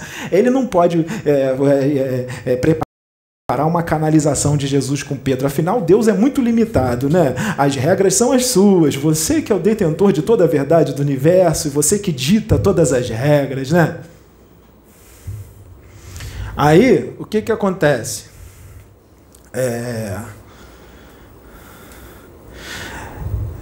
Precisa disso? Aí o caboclo falou assim: Eu venho aqui inaugurar a Umbandã a nova religião. A religião do amor que levanta a bandeira do amor, da caridade e da fraternidade e levanta a bandeira do Cristo.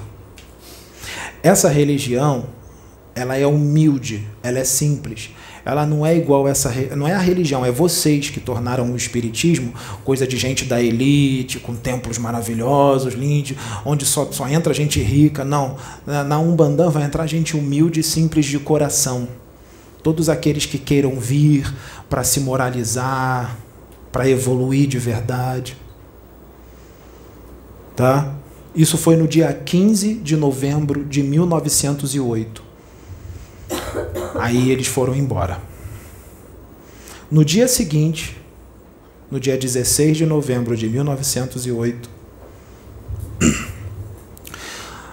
a tenda era na casa do menino lá e começou a baixar tudo quanto é espírito. Porque não foi só um menino.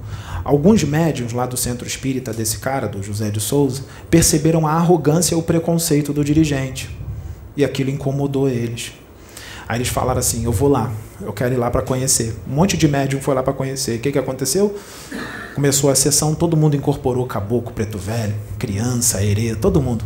Os médiums lá do centro do José de Souza, inclusive o Zélio de Moraes, e ali começou a Umbanda. E as pessoas não voltaram para o centro, tá? Alguns ficaram, mas um monte de médium foi para lá. E outros foram depois, tá? Aí começou a Umbanda.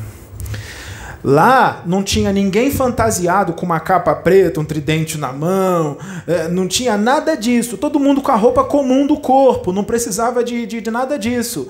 Não precisa nada disso de despachar Exu. Vocês despacham Exu aqui? Não precisa despachar Exu, não precisa de oferenda, não precisa de despacho, não precisa de ebó, não precisa de nada disso. Cai fora disso, isso é técnica primitiva, não se usa mais, já está mais do que já tinha que acabar isso. Raspar a cabeça, matar animalzinho, colocar o sangue na cabeça. Não, para! É, é século 21, 2022. Chega de ser primitivo. Futuro, tecnologia, Lá em cima, em Sírios, lá em Sírios, raspam a cabeça pro santo? É, mata o animalzinho e taca sangue na cabeça? De jeito nenhum! Isso é coisa, atitude primitiva, primitivismo. Guia no pescoço, não precisa. Arrebenta guia, joga tudo fora. Precisa de nada disso. Não precisa. Tá? Então vamos voltar a Umbanda, Zélio de Moraes, da época de Zélio de Moraes, vamos voltar a Umbanda? Vamos voltar para a época de Zélio de Moraes. Tá? Ninguém aqui está querendo acabar com a religião de ninguém. As religiões continuam. O problema é o que vocês estão fazendo com as religiões. Tudo aquilo que não está de acordo com o sistema de crenças da pessoa, com aquilo que ela tem como verdade absoluta, lhe parece mal e errado. Está diferente daquilo que ela tem como certo e errado, está diferente daquilo que ela tem como o bem e o mal, então é errado. Se aqui for feito tudo como eles querem, nossa, não fez nenhuma preparação para o espírito vir. A preparação é a elevação moral, reforma íntima. Faz uma oraçãozinha, o cara faz reforma íntima, você elevou moralmente, o médium, oraçãozinha, às vezes nem oração, já incorpora com tudo, precisa de preparação nenhuma. Não precisa de blusa dessa cor ou daquela cor, guia no pescoço, nada disso. Se fizer tudo do jeito que eles querem, eles vão falar: nossa, lá é lindo, lá é maravilhoso. Aí, se, se o espírito incorporar e falar também tudo que eles querem, daquilo que eles têm como verdade, de acordo com o sistema de crenças dele, nossa, que espírito elevado, que espírito evoluído. Nossa, o Pedro está incorporando umas entidades legais, mas aí vem os espíritos aqui, quebra os paradigmas todo, quebra o sistema de crença de vocês todos né? Porque vocês estão arraigados num sistema de crença, num paradigma, dogma, doutrina, interpretações errôneas e sistemáticas da verdade de uma forma que é difícil tirar isso de vocês, hein? Aí vem quebrando tudo quanto é paradigma aqui, o sistema de crença deles. É, o Pedro está fascinado, obsediado Alguns não. Alguns evangélicos falam, está endemoniado, demônio. Alguns espíritas falam assim, não, ele não está obsediado, não. Porque os espíritas, tem alguns espíritas tem alguns evangélicos que não falam que é demônio, está obsediado. Alguns evangélicos e alguns espíritos e alguns espiritualistas, eles vivenciam o evangelho do Cristo, né? Eles vivenciam, ou seja, eles botam em prática o evangelho do Cristo. Eles são esclarecidos, né? Eles são caridosos, são evangelizados. Então eles não vão falar que o Pedro está com um demônio obsediado. Eles vão falar assim: nossa, vamos orar por Pedro, vamos orar pelo Pedro. Está mal assistido. Obsediado não, mal assistido. Vamos vibrar por ele, vamos vibrar por ele. Está mal assistido. É. Vamos voltar para a época de Zé de Moraes? Acabou, né? Raspa a cabeça, botar sangue do bichinho na cabeça, guia. É, vocês achavam que a gente ia parar de falar isso, né? E vocês pararam de fazer magia negra para ele. A gente vai voltar a falar. A magia negra vai voltar? Pode, pode mandar, manda tudo. Manda a galinha pro Pedro comer. Manda. Pedro vai comer a galinha, vai beber a cachaça, vai comer a farofa. Não, a cachaça não, porque ele parou de beber, né? Não. Tá. É. Aí, é, é, é, é, o que, que acontece? Olha como é que é difícil quebrar um sistema de crenças. Olha como é que é difícil. Quando o homem é, pousou na Lua, conseguiu pisar na Lua pela primeira vez, teve gente que fez, sabe o quê? Ficou de frente para a televisão, vendo a imagem do homem pisando na lua. Quebrou a televisão, dando soco na televisão. É mentira! Isso é impossível! Não existe! Isso não pode! Isso é impossível! Imagina um, um, ser de outro planeta que, que anda numa nave que anda 50 vezes a velocidade da luz vendo um negócio desse. E olha lá o, o macaquinho é, dizendo que é impossível ir ali na Lua. É, coitado do irmãozinho, tá com um sistema de crenças enraigado. É, a mulher ficou batendo na televisão. Entrou em colapso. Um mês depois ela morreu.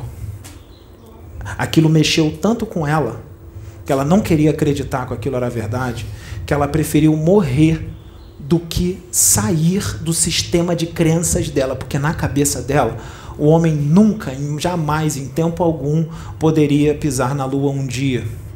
Olha o que, que a mulher preferiu. Ela preferiu morrer do que arrebentar o cordão do sistema de crença delas, porque o sistema de crença delas não admitia que o homem pisasse na lua. Então vocês veem a dificuldade que a espiritualidade tem de falar assim para um evangélico: filhinho, reencarnação existe. Tenta falar isso para um evangélico que não acredita em reencarnação de jeito nenhum. Tenta falar isso para ele. Ele vai fazer magia negra para você. Vai. Lembra que tentaram falar isso para você, mas você ficou mansinho pro irmãozinho, falando manso, mas por dentro tu tava sentindo uma raiva dele absurda e pensando nele, olhando para ele, tu tava fazendo magia negra para ele, irmãozinho evangélico. Quando tu sentiu raiva dele. A magia negra é feita com a mente. Precisa de alguidar, não. Eu vou explicar. Eu vou explicar para você que tu fez magia negra para ele. Cuidado, hein? Se você continuar entrando em fúria porque vem um irmãozinho dizendo que reencarnação existe, já foi uns 10 já, e vai continuar vindo, vai continuar ficando em fúria, cuidado com desencarnar, hein? Ó, a lama, a lama, não adianta ter aceitado Jesus, não, hein? Ó, a laminha. Vai pra lama, hein? Jesus vai falar assim: Você me aceitou? Beleza, mas tem que ficar aí os 27 anos na lama, depois eu vou ir te buscar, tá? É, lei de causa e efeito, ação e reação. Não tem essa de aceitar Jesus. Isso é coisa aí, uma, é, é um pensamento extremamente atrasado, típico de um planeta que está na periferia da galáxia, com uma humanidade ainda extremamente primitiva. Sim, primitiva sim. Você vê que tem um monte de gente que não está compreendendo nada do que está acontecendo aqui. Primitiva. E olha que são doutor, doutores da lei, hein? É, tem livro psicografado e tal. É. Viu como vocês são atrasados? É. é. Então, Olha como é que é difícil também falar para esses que se dizem candomblecistas que não precisa andar com guia no pescoço, não precisa firmar Exu, despachar Exu, não precisa de ebó, não precisa de nada disso, não precisa matar o animalzinho na cabeça, o sangue na. Imagina o quanto não é difícil tirar esse sistema de crença, esse castelinho que você construiu, que está na hora de desconstruir o castelinho, tá na hora de desconstruir o castelinho. Sistema de crença que você criou. Imagine o quanto é difícil. Tem gente que prefere morrer do que tirar esse sistema de crença. Morrer. Tá. Vamos voltar para magia negra. Presta atenção, hein? Presta atenção, hein? Lembra, para fazer magia negra tem que fazer o quê? Não estou ensinando não, hein? Se você fizer, tu vai se estrepar, hein? Tem que sentir raiva da pessoa e pensar nela, né? Todo mundo tem força mental, poder mental, magnetismo, todos vocês têm, todos, todos. Tá? Não precisa ir lá no Pai de Santo fazer magia negra, não. Você mesmo faz direto, no trânsito, é, discutindo futebol, discutindo política, direto tu faz magia negra. Eu vou explicar como. Tá? Vamos fazer, é, vamos falar da magia negra é, com os que se dizem Pai de Santo. Tá ele pega o alguidar. Pega o alguidar. Aquela panelinha de barro. Aí bota lá farofa, comida, arroz, bota é, vela, bota frango, aquilo tudo, né? Vamos supor que ele quer matar alguém. A pessoa quer matar alguém. Ou quer causar uma doença pesada em alguém. Quer fazer um mal para alguém. Ou quer fazer a separação de alguém ou uma amarração tá? Ou quer que a pessoa perca o emprego, para a pessoa ficar na miséria, quer fazer o mal. Mas vamos botar o matar, quer matar alguém, tá?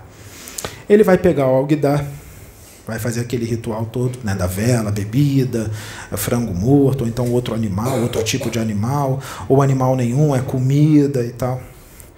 Aí ele faz o seguinte, ele pega uma foto da pessoa e coloca, eu vou falar de magia negra e física quântica coloca, olha para a foto da pessoa ou uma peça de roupa. Por que a foto? Porque a foto ajuda ele a se concentrar mais na pessoa, a pensar na pessoa. Tem uns que não bota foto, não bota roupa, ele só pensa na pessoa. Porque é só pensar na pessoa. A foto é uma muleta psíquica, é uma muleta psicológica, é um condensador de energia. O alguidar também é um condensador de energia, tá? Então, ele pensa na pessoa e ele quer matar a pessoa. Não quer? Então ele tem que fazer o quê? Ele tem que pensar e sentir raiva da pessoa. Tipo, eu quero a morte dela. Então ele tem que sentir muita raiva dela, não tem? Tem que sentir muita raiva. Tá, e bota ali.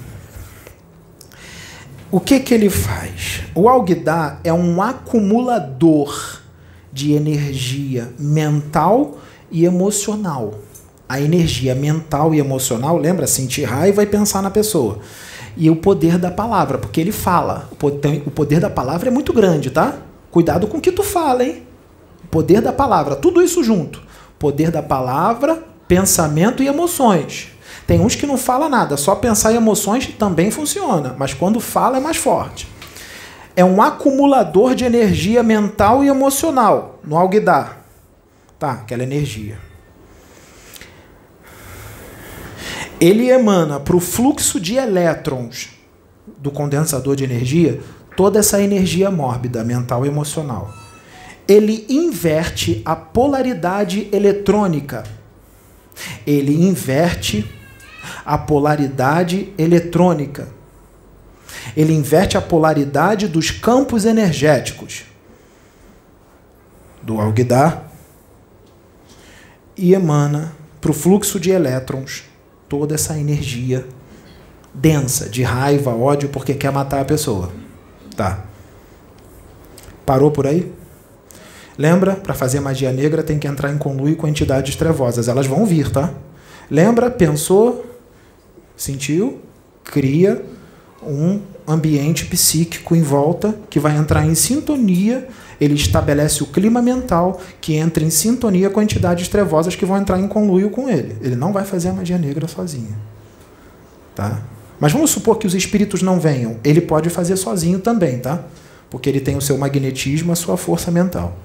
Nesse momento, vai plasmar, plasmar no campo astral, na região astral onde ninguém consegue enxergar, um alguidar com a foto, com a peça de roupa, tudo ali que está ali certinho, igualzinho no plano astral. Vai plasmar. E lá as entidades trevosas estão no plano astral com aquilo ali. Ele pensou numa pessoa, não pensou? A pessoa é o quê? É o endereço vibratório, é o endereço qual ele quer mandar aquela energia, aquela energia mórbida. Tá? A pessoa é o endereço vibratório. Então, toda aquela energia que ele sentiu e pensou na pessoa, toda aquela energia ruim, não importa onde a pessoa esteja. Tá? Ele pode estar aqui no Brasil e a pessoa lá na China, não importa. A energia vai chegar lá bem rápido. Tá? Tá. Essa energia que ele sente da pessoa, pensa na pessoa e sente, vai para ela. É absorvida pelo quê quando a energia chega nela? Pelo Presta atenção os médios, hein? Tá prestando atenção? O campo áurico da pessoa absorve essa energia. Se essa pessoa tiver com uma vibração muito alta, vai ficar pairando em volta dela, ainda não vai absorver. Mas você sabe que não dá para ficar com uma vibração de Buda um, tempo todo. Vocês vão se estressar no seu dia a dia. Vai tomar um susto, até susto faz a, a vibração cair, tá? Toma um susto, Tá? Então a vibração vai cair. Sentiu uma culpa de alguma coisa, se arrependeu de alguma coisa, ficou triste com alguma coisa, sentiu raiva de alguma coisa ou de alguém, a vibração cai quando você sente isso. Quando sua vibração cair, quando alguém te der um susto, alguma coisa assim, toda essa energia vai ser puxada pelo teu campo áurico, ela vai puxar, você vai puxar e você vai absorver aquela energia. E aí pode causar uma série de problemas. Dor de cabeça, vai sentir queimando aqui, ó, subir queimando aqui. É, pode dar problema psíquico, você pode ficar meio maluco, meio atordoado, pode ficar louco, tá? Pode levar à morte. Isso pode matar, dependendo da força mental da pessoa, pode te matar. Magia negra. Problema psíquico, fica meio louco. Problema físico, pode aparecer um monte de ferida, pode aparecer algum problema físico. Aí tu vai no médico, o médico não consegue descobrir o que, que é porque é tudo espiritual. O médico não consegue descobrir o que, que é. Sabe o que, que pode ser feito também, dependendo da força mental da pessoa e do ódio que ela sente, da raiva e da força mental? Pode materializar um, um, algum artefato no sistema nervoso da pessoa que ela sentiu raiva. Pode materializar um artefato astral criado pela mente da pessoa que sentiu raiva da outra. Materializar. Aonde é que tira isso? Num centro de umbanda sério, num centro espírita sério, plataforma de oração. É. Só que tem uma coisa: essa pessoa que fez o alguidar, tudo isso para matar a outra, lembra lei de causa e efeito, ação e reação? Isso vai voltar para a pessoa que fez, tá? Se fizer magia negra para alguém, vai voltar para você. Tá? Tem magia negra. Aí, para desfazer isso, como é que faz? Porque plasmou o Alguidar lá no plano astral, não plasmou? Plasmou o Alguidar lá. Tá.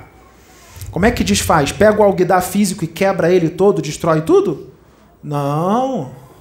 O urubu que vai lá comer a farofa, comer tudo, morre? Não acontece nada. Ali é só a parte física. O que vale mesmo é o que plasmou no plano astral, que fica, tá? Dependendo da força mental da pessoa que fez a magia, aquilo ali dura séculos. Fica lá no plano astral. Como é que faz para desfazer? Vai no centro, vai na plataforma de oração, aí vai desdobrar os médios, os médios vão lá no plano astral junto com os pretos velhos, com os caboclos, com os exus, pega desdobrado o alguidar astral, o, o, o ebó, o ebó astral, o alguidar astral. Bota aqui no meio da sala aqui, ó, da reunião. Aí os médiums, junto com os pais velhos, com os caboclos que estão aqui, começa a chamar as salamandras, elementais da natureza, porque as salamandras são elementais do fogo, que eles são, as salamandras são muito boas em desfazer essas criações mentais, que é uma criação mental. Tá? Chama a salamandra com técnica de apometria, progressiva, regressiva, invoca a salamandra, porque o elemental da natureza, ele responde você. O elemental da natureza, ele vê o ser humano como um deus, um ser superior. E o elemental da natureza, ele não tem noção do que é o bem e o que é o mal. O que você mandar ele fazer, ele vai fazer. Se tu mandar ele fazer o bem, ele vai fazer. Se tu mandar o elemental da natureza fazer o mal, ele vai fazer. Ele não sabe o que ele está fazendo. Só que ele está num processo evolutivo. Quando você manda ele fazer o mal, você está atrapalhando o processo evolutivo do, do espíritozinho ali, que não tem, que é inocente. Tu vai responder por isso, hein?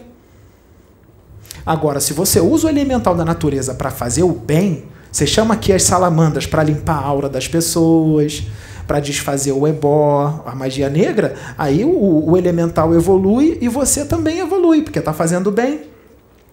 Quando você emprega as energias da natureza, você usa os elementos da natureza para fazer o mal, a própria natureza se incumbe de fazer o reajuste, hein?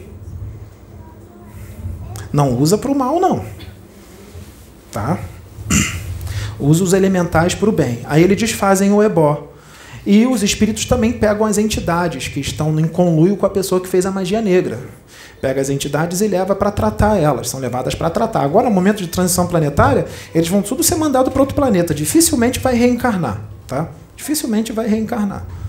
Tá. Tá bom. Essa é a magia negra.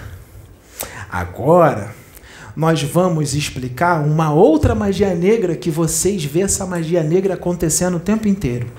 Lembra que eu disse a magia negra do ebó, do alguidar? O cara pensa na pessoa com raiva, com ódio, ele sente o ódio e pensa. E ele até fala também: morre, morre, morre, pensando e sentindo raiva. Prestar atenção? Pensando e sentindo raiva. Tá. Agora, imagina aqui um rapaz fanático pelo Flamengo e aqui um rapaz fanático pelo Vasco. Discutindo.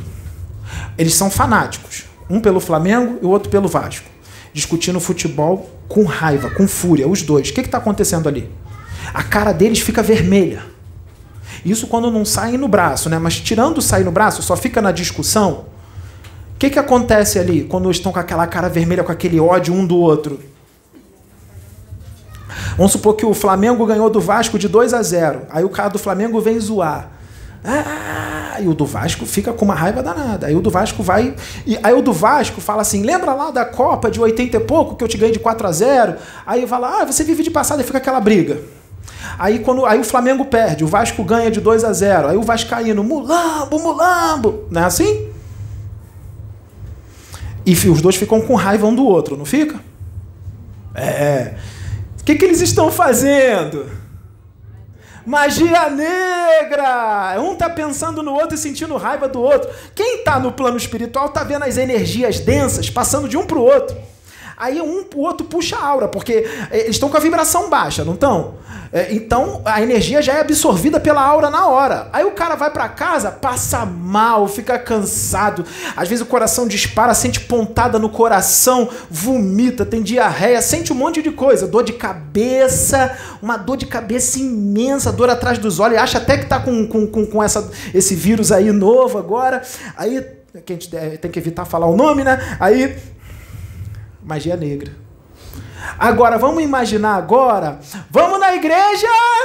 Ah, você aceitou Jesus, hein? Você aceitou Jesus como único e suficiente Salvador, hein? Aí vem o evangélico e vem o espírita. Aí o evangélico, ou o bandista, aí vem o evangélico dizendo que é tudo do demônio, e o espírita também atacando o evangelho, um com raiva do outro. A, a discussão, falatório inútil, discussão por causa de religião, a troca de nada. Viram inimigos íntimos quando eram para estar os dois juntos trabalhando para Jesus, porque os dois trabalham para Jesus, tá? Tanto espírita como evangélico. Não existe religião do demônio. Todas as religiões estão na Terra por permissão do Altíssimo, de Deus. Ele está no controle de tudo, hein? Ele está em todas as religiões, hein? Aí tá os dois brigando, casa de religião. É do capeta, do demônio. Ah, tu aqui, você que é atrasado. O que, que o evangélico que aceitou Jesus no púlpito como único e suficiente Salvador está mandando para o espírita?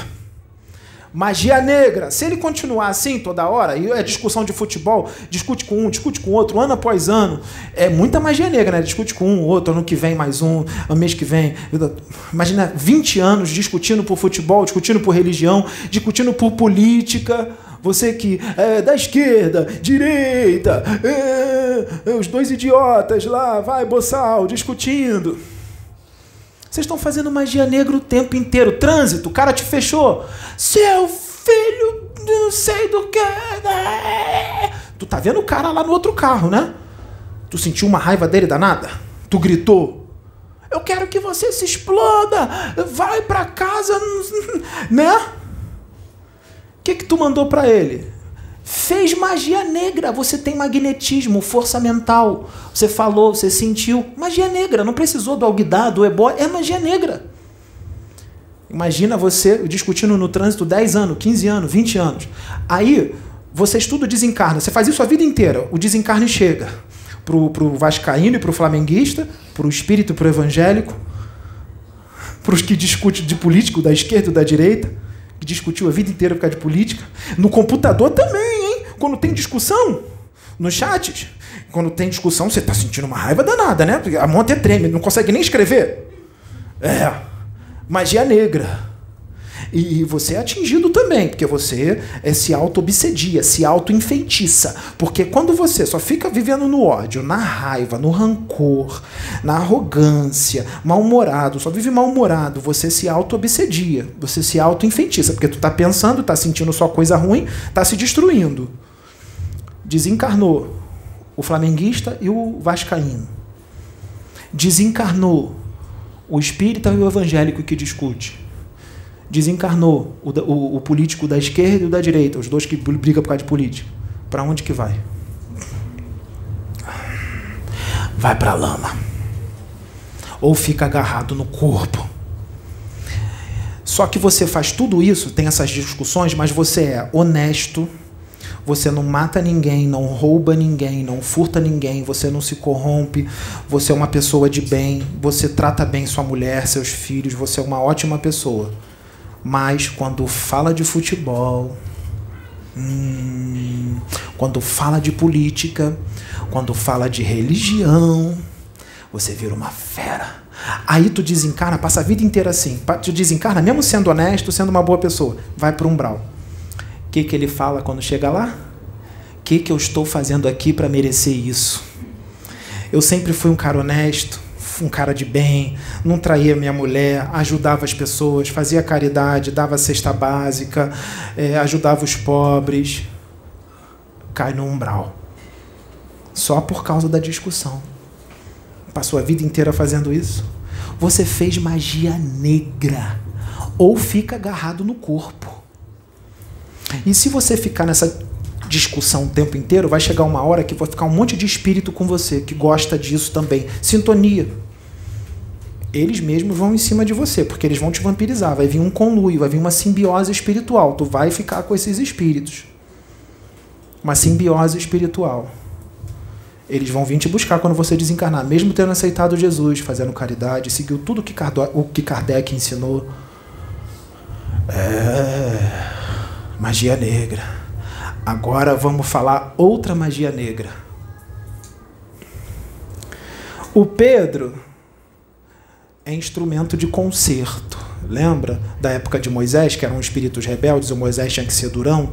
É a mesma coisa. Vocês são rebeldes, remanescentes, exilados de outros planetas, estão prestes com um pé para um planeta primitivo. Então, almas imaturas e ruins mais tem que falar grosso. Não dá mais para falar igual o Chico Xavier, tá? Não dá. Já tentamos, já veio o Chico, veio um monte. Agora é hora da espada. Tá? E aí o Pedro falou umas coisas aqui que te incomodou. Tocou na tua ferida? Aí tu sentiu raiva do Pedro. Pensou no Pedro, sentiu raiva do Pedro. Não vai sentir raiva do Oxo. Tu nem acredita que tem Oxo aqui, né? Vai sentir raiva do Pedro. O que, que ele vai mandar pro Pedro? É, tá. Tá bom. Aí, os médiums daqui fala para a espiritualidade que quer evoluir. Vocês falam que querem evoluir. Evoluir é o quê? sair da zona de conforto. Tudo aquilo que está ruim dentro de você, você tem que mudar para melhor, tem que consertar aquilo. Só que muitas vezes você não enxerga que você está daquele jeito, você acha que está tudo bem, não enxerga. Aí os espíritos têm que vir para externar para você o que, que você precisa consertar, porque você não está enxergando. Você fala, eu pego as exortações todas para mim, eu quero evoluir, eu faço reforma íntima. Nossa, olha, antes dos espíritos exortarem vocês, primeiro é o médium e a gente aqui pega a exortação toda pra gente. Tá. Aí o espírito vem. Aí o espírito fala para você tudo que está errado e que tem que mudar. Que você é, é o probleminha desse tamanzinho e você faz do problema desse tamanho que você é, é, que você não aceita a exortação, porque quando sabe por que, que não aceita? Quando a gente vai externa tudo para a pessoa, o que está errado, lembra? O processo obsessivo, né, que tem que se impor, né? A gente fala para a pessoa o que está complicado. Sabe o que, que a pessoa faz? Liga para o Pedro, chorando, dizendo que ficou muito chateada com o que foi falado, muito chateada. Liga para Pedro chorando, ficou muito chateada. O que, que é isso quando você fica chorando e diz que ficou muito chateado? É o quê? Fala alto. Ego. Ego. Bingo! Bingo! É o ego. É o ego. O ego ainda está muito grande, mesmo sendo um espírito de alta hierarquia. Lembra? Ainda não atingiu a angelitude. Para atingir a angelitude, tem que tirar o ego. Pediu para evoluir, hein? Pediu para atingir a angelitude. Então vamos dizer o que está faltando para chegar lá. Senão, não chega, hein? Não chega, não. Vai continuar encarnando, hein? É o ego. Quando Pedro foi exortado lá atrás, de forma dura, que no dia seguinte o Pedro falou: Eu fiquei muito chateado com você. Foi o ego do Pedro. Também. Foi o ego do Pedro.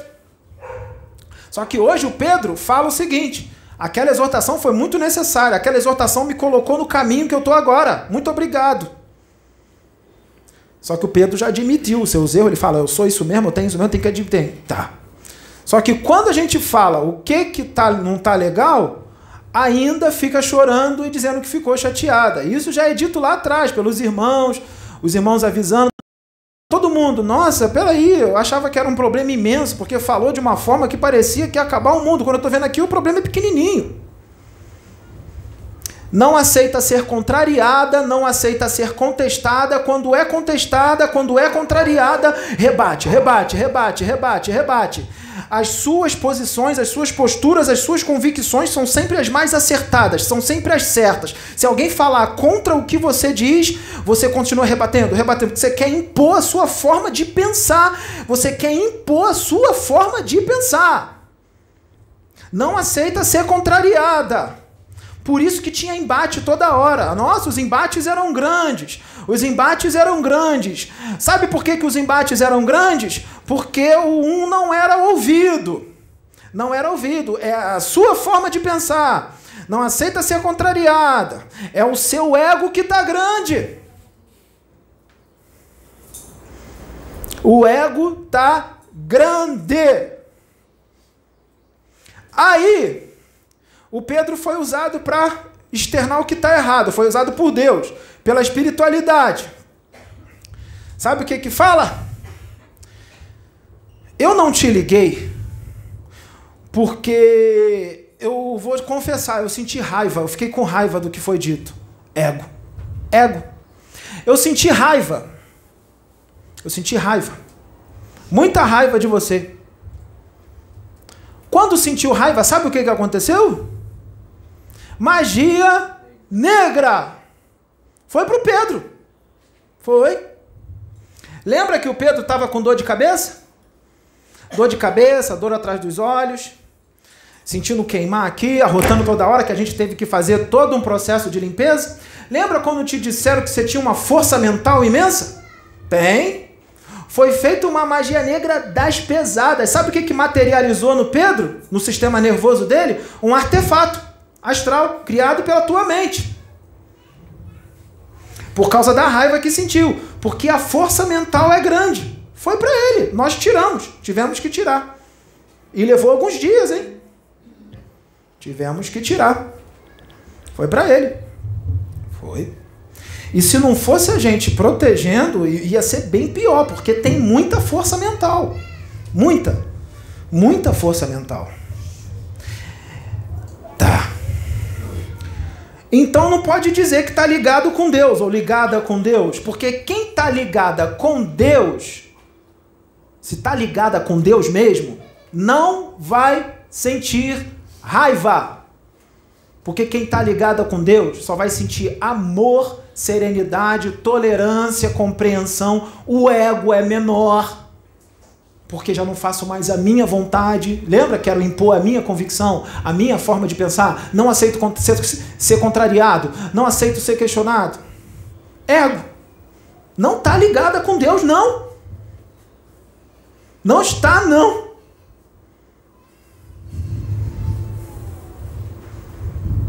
E fez magia negra, sim, para o Pedro. Nós tivemos que tirar. Vai voltar. Deus não vai colocar a mão. É escolha, livre-arbítrio, lei de ação e reação, causa e efeito. Vai voltar. Por isso que a gente fala para o Pedro: quando vê os comentários te atacando, não fica indignado, não fica com raiva, porque senão é complicado. Então é melhor nem ver. Porque eles vão fazer isso, é da natureza deles, eles são primitivos. É da natureza deles julgar. É da natureza deles maltratar, ofender. É da natureza de vocês. Vocês são primitivos, vocês são julgadores. Os que atacam. Tá?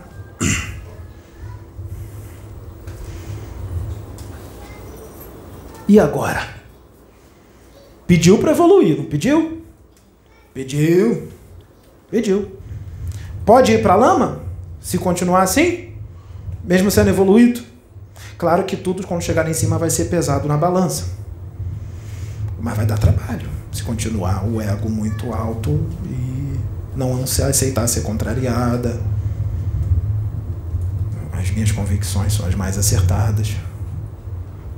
Deus já tentou falar, lembra aí, a voz de Deus, já tentou falar várias vezes através do instrumento não ouve. Não adianta a gente falar que é a voz de Deus. O profeta em casa não tem honra.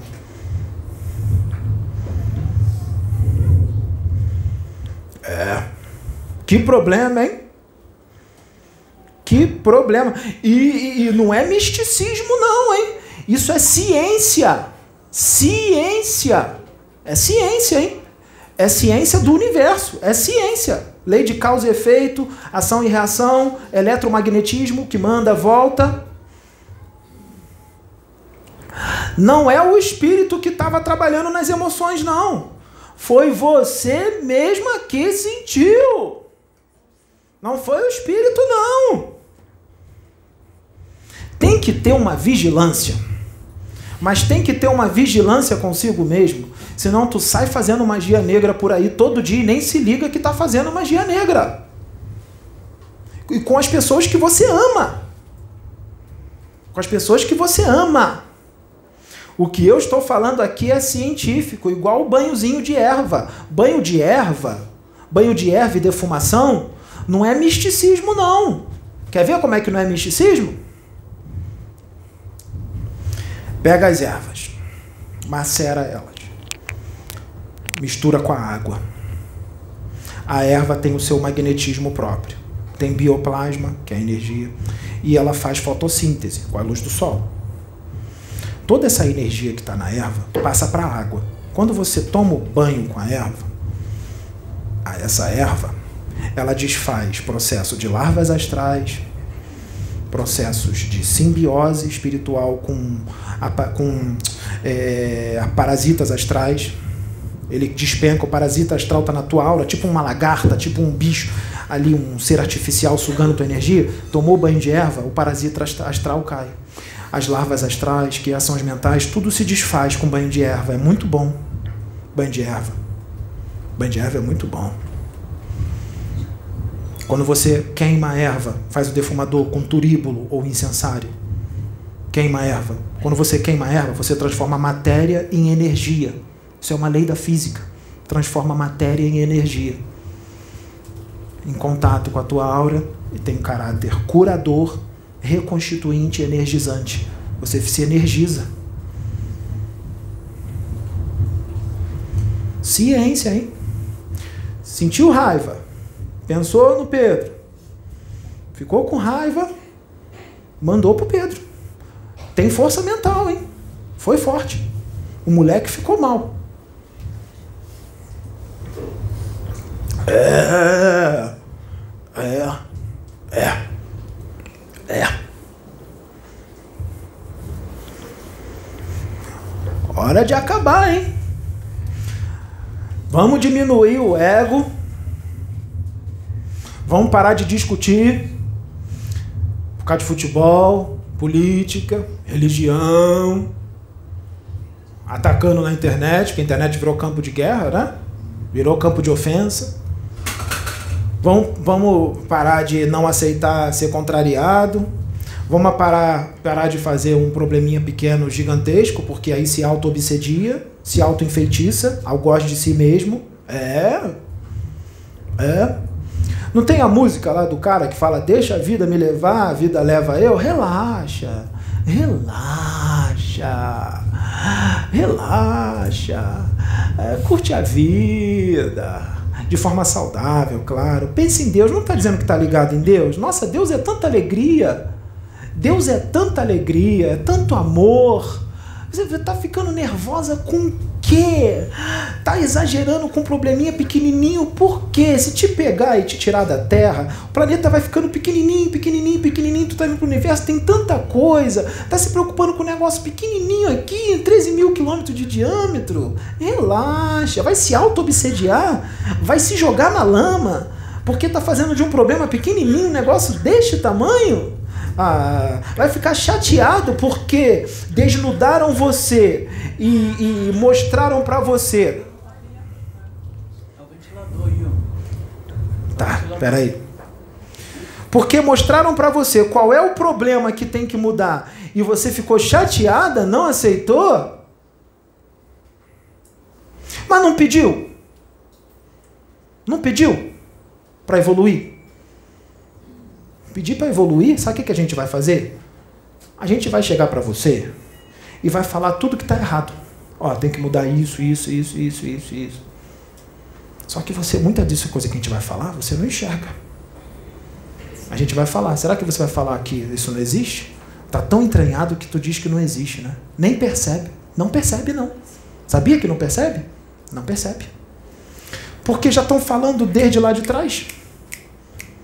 Estão falando desde lá de trás. Estão falando desde lá de trás. E não é ouvido. Os irmãos falam, o marido fala, a irmã fala. Um monte de gente fala. Não dá ouvido. Por isso que a gente falou. A gente fala, tem gente que até deu uma evoluída boa, mas não vai mais que aquilo. Não vai. Mas pediu, não pediu? Então a gente vai falar o que, que tem que mudar. Pediu. Pediu, a gente vai falar. E se cortar essas coisas agora, porque dá tempo, aí sim vai dar um salto bem grande, porque isso aí é desde lá de trás, hein? Desde lá de trás, hein? De outras encarnações, hein? Teve coisa lá que deixou de ser feita por causa disso. É, mas foi levado em consideração, né? Porque fez muita coisa boa. É. E agora tá de novo. Tá de novo. É, é, às vezes a gente fala as coisas, a pessoa não alcança, ela não tem uma visão de alcance, hein? Não tem. A gente falou lá atrás, lá atrás, quando o Pedro estava começando, nem ele entendeu. Ele não entendeu. Agora ele já, ele já entendeu agora. A gente falou lá atrás que ele veio aqui para colocar a casa em ordem. A casa em ordem não é só a casa planetária. é a casa. As, não é a casa, as pessoas que moram na casa. É. Ele veio aqui para explicar o que todos os pastores evangélicos não conseguiram explicar por falta de conhecimento e por causa das convicções, da doutrina, porque se fosse falar como são as coisas, eles não iriam aceitar. Então eles ficam limitados em conhecimento. Tá? Eles ficam limitados em conhecimento. Ficam, mas a espiritualidade usa eles assim mesmo, porque eles fazem um trabalho muito bonito, mas eles ficam muito limitados em conhecimento. Porque eles não acreditam em reencarnação, não acreditam em magia, sendo que eles mesmos fazem magia e nem, nem sabem. Quando eles estão na igreja, queima, queima, queima, tá chamando as salamandras para queimar a aura, para limpar. É. Bota para dormir o espírito incorporado. Bota para dormir técnica de apometria, despolarização dos estímulos da memória.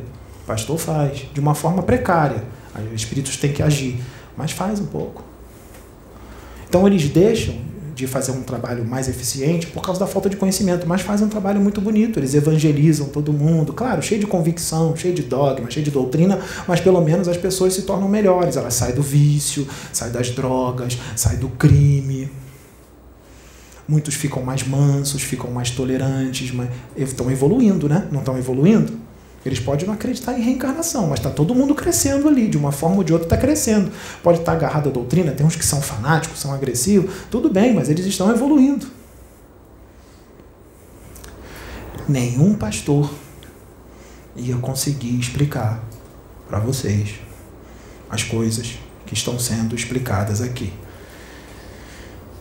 É, imagina se o Pedro não tivesse vindo. Seria externado esses problemas para vocês evoluírem? Por isso que foi falado que ele seria o responsável pela evolução de muita gente. Porque o outro que seria colocado no lugar dele, se ele não aceitasse, porque tem um plano B, plano C. Nós sabemos quem é o outro, tá? Nós conhecemos o outro. Não ia ser a mesma coisa, não, hein? Mas não ia mesmo. Não é porque ele é melhor, não.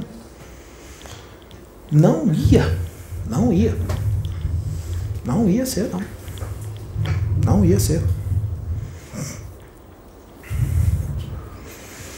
O cara ficou chateado porque o outro pegou a mulher dele. Vai lá no centro de Umbanda.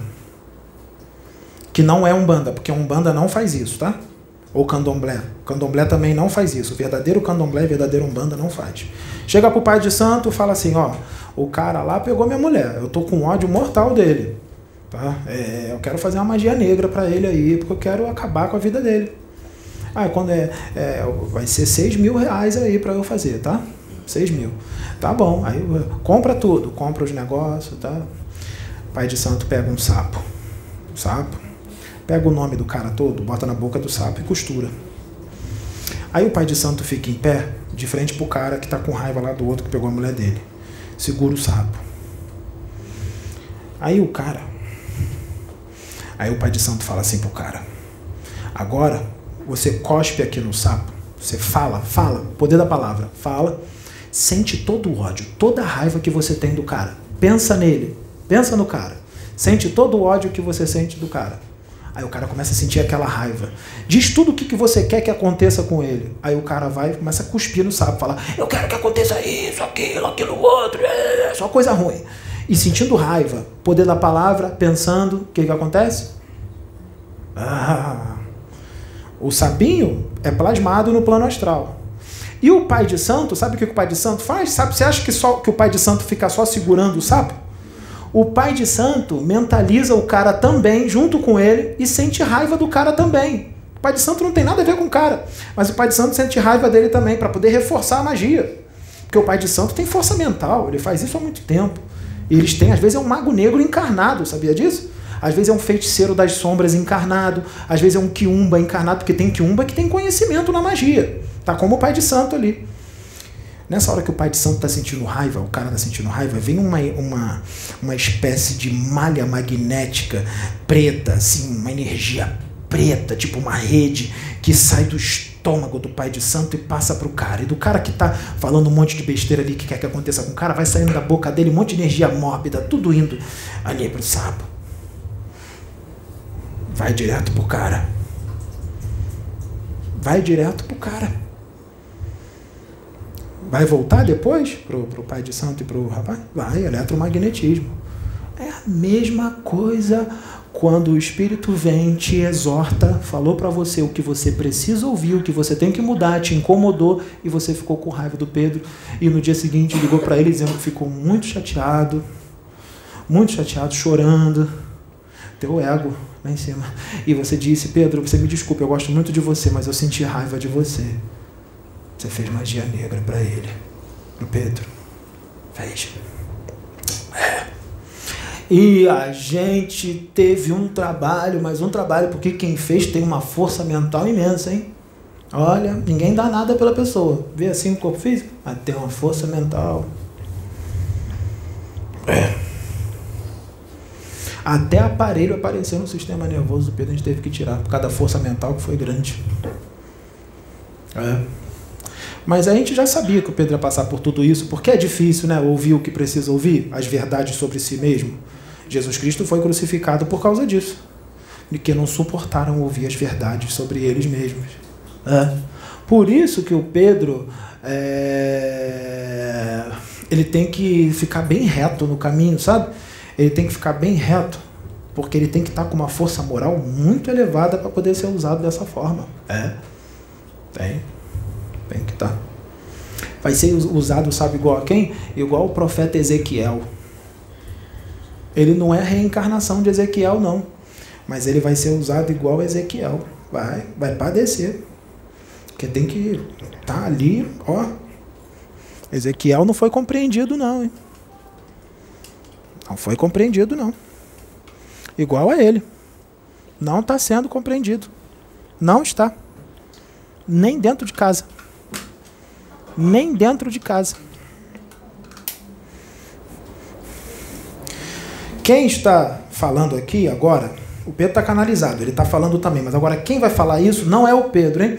Quem vai falar isso agora é o Oxo. É o Oxo que vai falar. Todos os médios que não estiveram aqui agora, nem quarta nem quinta, que foi gravado o vídeo comigo, é, é, direção da espiritualidade, assistir o vídeo do Oxo, o último que foi colocado e o outro que ainda vai entrar, que está gravado o último que foi colocado, que ele está com uma blusa com uma caveira toda colorida. Então, para ver, tá? Todos os que não vieram. É para ver o vídeo mais rápido possível, hein? Com atenção, hein? Tá? com atenção. É. Bota uma coisa na cabeça de vocês. A terra não pertence a vocês. Vocês é que pertencem à terra. O homem não teceu o fio da vida. Ele é apenas um dos seus fios. O homem não teceu o fio da vida. Ele é um dos seus fios. Fazer mal ao tecido, fazer mal ao tecido, é você fazer mal a si mesmo. Entenderam o que eu quis dizer com isso? É ciência, hein? É ciência. É. É. Sabe como é que está a atmosfera psíquica da Terra? A atmosfera psíquica, o plano astral, sabe onde é que fica o plano astral?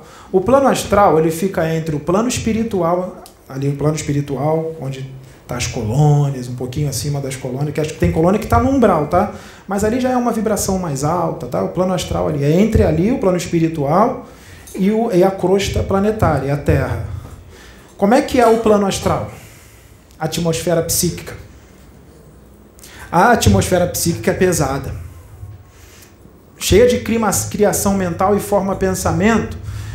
Essas formas pensamento ela é criada pelas emoções desequilibradas, as emoções desgovernadas dos próprios encarnados e dos desencarnados, que ficam no plano astral. Quiumba, vampiro astral, mago negro, é, é, é cientista das sombras, é, é, é, feiticeiro das sombras, esses que fazem magia negra, você que discute com futebol, você que discute por causa de política, por causa de religião, você que briga com a tua mulher ali, discute com ela, os dois brigando, tá fazendo magia negra um pro outro. Tá? Só vive sentindo raiva, agressividade, rancor, arrogante, agressivo, você é um cara agressivo e tal. Você acha que você cria o quê? Você acha que você cria o quê? Para você mesmo, porque você se auto-obsedia, se auto-enfeitiça. Aí depois não sabe por que está sentindo dor aqui, dor ali, que aparece ferida, que se sente dor de cabeça. Você mesmo criou tudo isso. Isso também vai para a atmosfera psíquica. Ainda tá ruim, tá? Sabe quando é que vai sair tudo? Sabe quando é que sai tudo? Quando você começar a tirar essas paixões. Tira arrogância, tira raiva, tira agressividade, substitui, sabe pelo quê? Amor, tolerância, compreensão, serenidade, fraternidade, amizade. Não pode sentir raiva do Pedro. Não está ligado a Deus. Para estar tá ligado a Deus, não pode sentir isso. Quando sente isso, se liga a outra coisa. Mesmo tendo aceitado Jesus, mesmo participando de uma obra linda, maravilhosa, dando cesta básica, fazendo um monte de coisa boa, nessa hora a ligação com Deus cai por terra. Cai por terra. O ego vai lá em cima, a raiva. É. É. É. A situação é essa. A situação é essa. É. E os preto velho têm um trabalho, os Exus, as pombageiras, a, a, as mães velhas, sabe? Detsu, a vovó Catarina, tem um trabalho. A Detsu ó, já está tentando. Ih, só que ela não tem o conhecimento que o Pedro tem. Então ela não podia usar um instrumento eficiente para falar certas verdades. Agora temos um instrumento mais eficiente, que come livro. É. Agora a gente pode falar mais profundo o que está no oculto, o que tem que mudar. É, porque o moleque adquiriu conhecimento. Não ficou só na Bíblia. É. E agora? Será que vai mudar? Será que vai mudar? Será que vai relaxar? Parar de se preocupar com coisa pequenininha, como se fosse enorme? É, aceitar quando fala, fulano, você tem esse defeito aqui, você é bem difícil, hein? Você é uma pessoa difícil. É. Aí fala assim, você também é muito difícil. Sabe o que é isso? Quando você fala que a pessoa é difícil, a pessoa responde na hora, você também é muito difícil. É o ego. É o ego. É o ego. Você tem defeitos. Você tem uns defeitos aí bem complicados. Todos nós temos. Ego. Ego. Será que vai mudar? Será?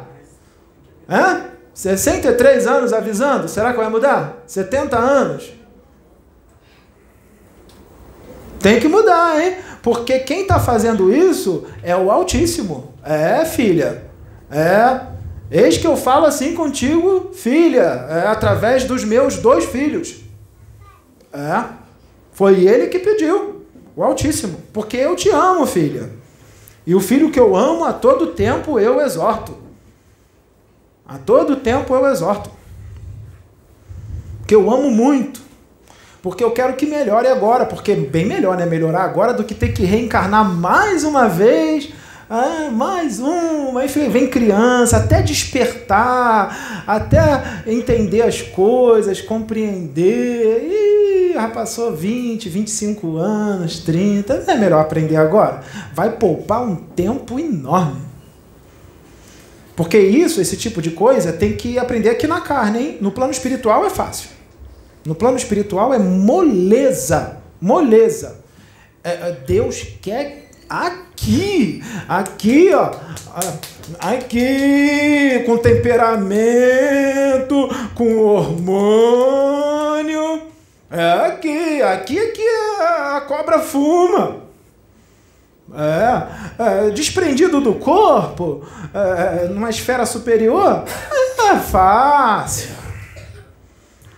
É fácil. Cuidado com a magia negra, hein? Não vai ficar com raiva do Pedro, não, hein? É, porque ele não está julgando, não é julgamento, tá? Não é julgamento, não. Ele só está falando o que você precisa ouvir. E você ficou, hein? Hã? É ruim, né? Ouvir a verdade sobre si mesmo. Hã? É complicado, né? Ouvir a verdade sobre si mesmo, sobre si mesma. E ele vai falar isso para todos, para os não famosos, para os famosos. Vai falar para médium famoso que canaliza ET. Vai falar para médium famoso que psicografa livro. Vai falar para médium não famoso. Vai falar para político. Vai falar para futebolista. Vai falar para artista. Vai falar para todo mundo aqui dentro da casa. Lembra? Colocar a casa em ordem. O corpo corpo já não é mais dele, não, hein? As vontades já não, é, já não são mais dele. Largou cachaça, largou é, harém, é, tá trabalhando a paciência, porque ele também tem que trabalhar a paciência, já melhorou bastante, mas tem que trabalhar mais. Também tá trabalhando o ego também, é, e vai ter que trabalhar mais. Quanto mais trabalhar, quanto mais evoluir, maior é o instrumento, mais a gente usa. Então, é, tá com 40 anos, hein? Quando tiver com 50, 10 anos fazendo a reforma íntima, o moleque não vai estar tá como está agora, não, hein? Vai estar tá melhor ainda, hein? O que, que será que vai estar tá acontecendo daqui a 10 anos? É. Tá acabando o tempo, hein? Já tá sexagenário, hein? Já está com o pé mais lá do que aqui, porque não vai viver 126 anos. Não vai. Não vai não, hein? Melhor agora do que é, é, reencarnar. É, criança, aí vai. Ah, vai agora. Aproveita que o Pedro está aqui. Aproveita que ele está aqui. Vai agora, né? não fica com raiva dele não, muda. Lembra? Moisés, os espíritos eram bem complicados? Agora é a mesma coisa, hein? O moleque tá tendo que agir igual Moisés. Tá tendo que agir igual Moisés. Tá? Não dá mais para agir como Chico. Senão não ia mudar. Não ia. Não ia mudar. Então eu fico por aqui. Muito obrigado. Eu acho que eu esclareci bastante, né? Esclareci, tá? Esclareci. Esse é vídeo aí para ver 50 mil vezes, hein? É. Muito obrigado. Graças a Deus.